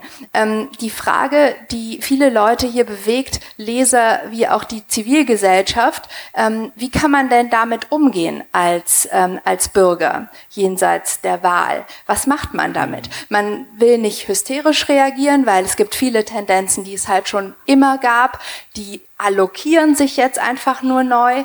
Nichtsdestotrotz möchte man ähm, ja schon auch sensibel sein. Und wie geht man als Bürger damit um? Ähm, welche Begriffe sind schwierig und was kann man als Leser tun? Ja, also das, äh, da ist sehr, sehr viel schiefgelaufen in, in der Hinsicht mit, mit der ähm, mit dem äh, der Diskursverschiebung. Äh, das sieht man an einzelnen Beispielen. Also es gab einen Verkehrsminister mal aus Bayern, der hat zum Beispiel mal vor zwei Jahren aufgerufen in einem Essay, ähm, eine bürgerliche konservative Revolution zu starten und hat damit eins zu eins neue rechte Ideologie verbreitet zum Beispiel, ja, oder hat von ähm, der Anti-Abschiebeindustrie gesprochen. Das ist eine Begrifflichkeit, das haben wir mal nachrecherchiert, der ist in den Denkfabriken der Neurechten entwickelt worden vor 15 Jahren ungefähr. Das sieht man, ne, weil es da Seminare gab, wo der Begriff auftaucht. Und ähm, dann wurde es 2000 oder vor vier Jahren von Tatjana Festerling, die war damals noch eine Führungsfigur von Pegida, ähm, äh, bei Pegida-Bühnen ähm, immer wieder runtergerufen. Und äh, dann hat der gleiche CSU-Minister auch genau diesen Begriff drei Jahre später benutzt in einer Rede im, im Bundestag. Und das kann man naiv ähm, empfinden. Man kann aber auch vielleicht, ist es, war es ein, ein Zeichen an bestimmte Wählergruppen, die man umgarnen wollte. Ähm, da muss man einfach aufpassen und sich informieren. Aber es passiert eben auch Profis, der MDR und auch der Fokus haben schon ähm, den Begriff Altparteien zum Beispiel benutzt. Ähm, das ist ein Begriff, den hat Goebbels sich ausgedacht und der wurde dann vor fünf Jahren von der AfD wieder reanimiert. Das soll eben bedeuten, ne, die ähm, verschnarchten, alten, ewig oder gestrigen Parteien gegen, also das sind die sogenannten Altparteien, gegen die frische Kraft, die AfD. Also wenn man solche Begrifflichkeiten übernimmt, ähm, unhinterfragt, dann äh, benutzt man schon neurechtes Vokabular. Diskutiert ihr darüber auch in Zeitredaktion, zum Beispiel genau Migrationskrise? Haben, habt ihr darüber diskutiert, ob wir das so einen Begriff verwenden? Definitiv. Also ich kann mich jetzt nicht an eine konkrete Diskussion dieses, diese Begrifflichkeit erinnern, aber das ist ähm, taucht regelmäßig in, unserer, in unseren Konferenzen auf, dass wir da Dinge hinterfragen und das ist ja auch unsere Aufgabe, sensibel mit der Sprache zu sein. Ne? Also es ist einfacher bei Begriffen wie Messermigranten, das ist auch so ein neurechter Begriff, das ist klar, dass wir wird man in der Zeit nicht ohne Anführungsstriche und ähm, finden, ähm, aber äh, allein schon die Frage, ob man die identitäre Bewegung identitäre Bewegung nennt, obwohl sie doch eigentlich ein kleiner Haufen sind, oder ob man sie nicht auch immer die, die sogenannte oder selbsternannte in Anführungsstrichen, ähm, das sind Sachen, mit denen wir uns täglich auseinandersetzen und darüber sprechen. aber auch bei anderen Themen, auch beim IS zum Beispiel, ne, ist das ein Staat gewesen. Ähm, so. Wir haben hier vorne noch zwei Fragen, bevor wir vielleicht zu dem Abschlussteil kommen würden. Dankeschön. Ähm, meine Frage ist, ich arbeite hier in Würzburg in der Stadtbibliothek und nicht nur wir hier, sondern alle Bibliotheken eigentlich in Deutschland auf den Konferenzen und so. Wir diskutieren jetzt sehr viel darüber, ähm, was davon, Sie haben jetzt auch ja einige Bücher gezeigt und Zeitungen, die erscheinen und die Verlage und so. Wir sind in so einem Spannungsfeld zwischen irgendwie Meinungsfreiheit nicht beschränken, Informa Zugang zu Informationen jedem ermöglichen und dann aber immer dem, dass man sagt, eigentlich, das möchte man nicht auch noch äh, der Öffentlich noch der zur Verbreitung beitragen. Ähm, jetzt ist ja, gibt es natürlich gute Gründe, wie zum Beispiel hier ein paar Sachen sind genannt worden. Kann ich mir vorstellen, dass einige vielleicht sagen würden, in das Buch würde ich gerne mal reingucken, ne, um, um auch mhm. wirklich mitreden zu können, nicht nur übers Hör, über Hörensagen irgendwie urteilen zu können, ich will es mir aber nicht kaufen und so. Also das ist für uns immer so eine Diskussion. Was ist dazu so Ihre Meinung? Boah, das ist die Gretchenfrage. Ähm, also ich halte nichts davon, Dinge, die ähm, demokratisch legitimiert sind, weil sie eben nicht verboten sind äh, von einer Prüfstelle oder vom Innenministerium, ähm, sie äh, bewusst zurückzuhalten. Ähm, sie haben vollkommen recht, es gibt einen, äh, einen so berechtigten äh, Bedarf an, an Originalquellen auch zu studieren und ähm, aus Studienzwecken und zu wissen, über was man redet. Ähm, auch alleine, wenn man im Freundeskreis, im Bekanntenkreis, in der Familie mit Dingen konfrontiert ist, dann mal äh, mit Argumenten gegenhalten zu können ne, und dann auch die Originaltexte gelesen zu haben, finde ich auch eine wertvolle ähm, Sache zum Beispiel. Ähm, und zumal man immer, wenn man das bewusst tut, wenn Sie jetzt als Bibliotheksverband ähm, ähm, sich in ihrer Compliance äh, Bücher von neurechten Verlagen werden nicht äh, in die Sammlung aufgenommen, ähm, ins Magazin. Ähm, dann äh, nähren sie bloß wiederum das Opfer, den Opfermythos, dass da das Zensur herrsche in Deutschland, dass man Dinge nicht sagen darf, dass nur weil man eine nicht Mehrheitsmeinung hat, verfolgt würde, ähm, was totaler Quatsch ist. Ähm, äh, und darum, soweit es nicht vom Verfassungsschutz bedenklich ist, eingestuft wird, finde ich es nicht falsch, ähm, die auch anzukaufen und, wenn sie relevant sind, ähm, in die Sammlung aufzunehmen. Äh, meinen Sie nicht, dass das äh, eher für wissenschaftliche als für öffentliche Bibliotheken gelten sollte? Nein, also wenn alleine, und das wird rauskommen bei 40 Medien aus, aus dem Bereich, ähm, wenn man ähm, kategorisch etwas ausschließt, ähm, führt das zu einem viel größeren Rebound-Effekt, der viel schlimmer ist, als dass diese Bücher, die teilweise unlesbar sind. Ähm, ja, also das ist keine Freude, die zu lesen und sich auszuleihen. Da wird auch niemand sofort irgendwie zum, ähm, zum ähm, Massenmörder, wenn er, wenn er irgendwie mal die, die große Umvolkung da liest oder die Verschwulung von Akif Berinci.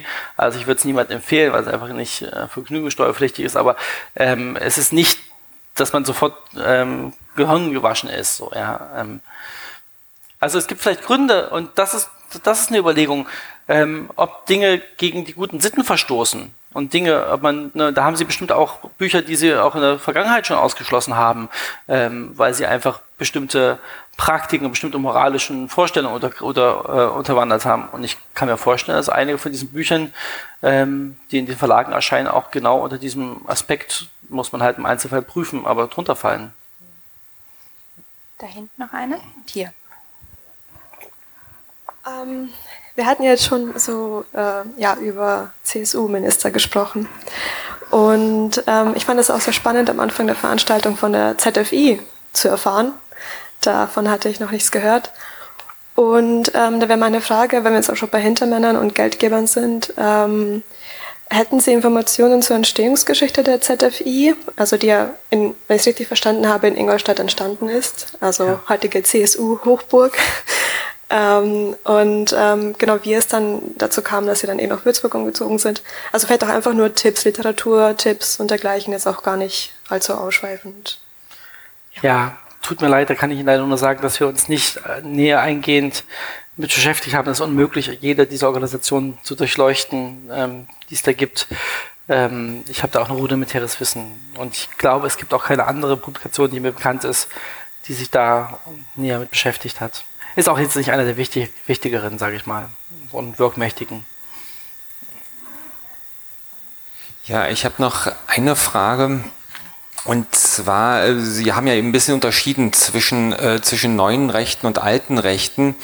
Ähm, ich bin jetzt auch ein bisschen auf Facebook unterwegs und mir ist es noch nie aufgefallen, dass sich irgendwie ein AfDler oder, oder neuer Rechter äh, ernsthaft abgegrenzt hat gegen, gegen die, die, die tatsächlich äh, nationalsozialistischen Inhalte. Die sagen natürlich, wir sind keine Nazis, aber ähm, ist Ihnen intern irgendwie sowas mal aufgefallen, dass es da tatsächlich Abgrenzungsbestrebungen gibt.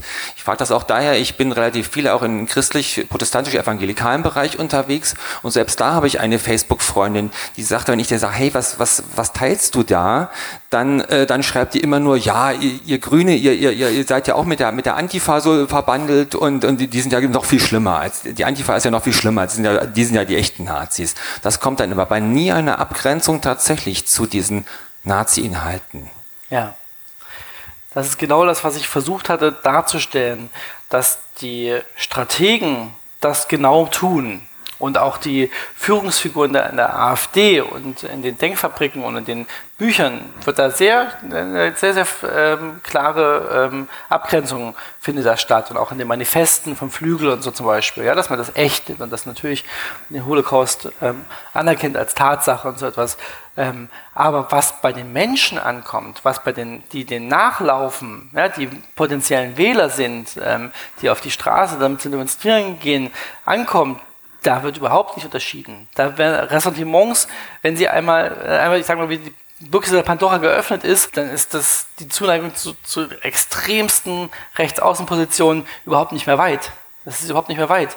Und dass man dann auch ähm, äh, eben die Dinge teilt, und das gibt's ja auch, das sieht man auch bei Menschen, die neurechten Ideen verfolgen, dass die sich immer auch wieder weiter radikalisieren. Das bleibt nicht stehen, sondern man kommt, man ist ja dadurch auch durch die Algorithmen der sozialen Medien in Filterblasen und wird ja immer bestärkt noch darin ne, und in Dingen und wird, hat eine sehr, sehr selektive Wahrnehmung von Wirklichkeit. Also gibt auch Umfragen unter zum Beispiel Pegida Anhängerinnen und Anhängern, was sie als, äh, wie groß sie die Gefahr oder die Kriminalität von Migranten wahrnehmen. Die ist wahnsinnig über, überhöht gewesen, weil sie in ihrer eigenen Blase das das einzige Thema ist. Und dass 90 Prozent der Gewalttaten, auch Sexualstraftaten in Deutschland von eigenen Ehemännern und Freunden an Frauen begangen werden, das findet in ihrer Lebenswelt gar nicht statt.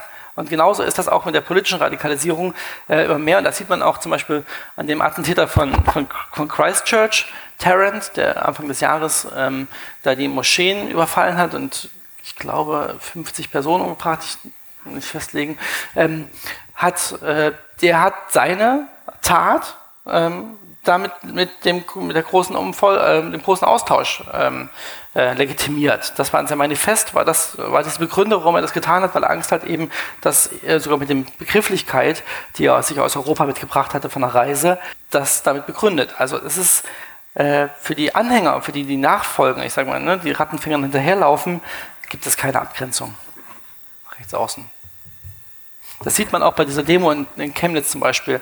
Da waren ganz normale, weil man vor fünf Jahren hätte man gesagt, bürgerliche ähm, ne, Kindergärtnerinnen und Lkw-Fahrer und so, die niemals auf eine Nazi-Demo gegangen wären, aber dort kein Problem hatten, bei dem AfD-Schweigemarsch neben ähm, stadtbekannten Hooligans zu stehen ähm, und ähm, rechtsextremen Schlägern.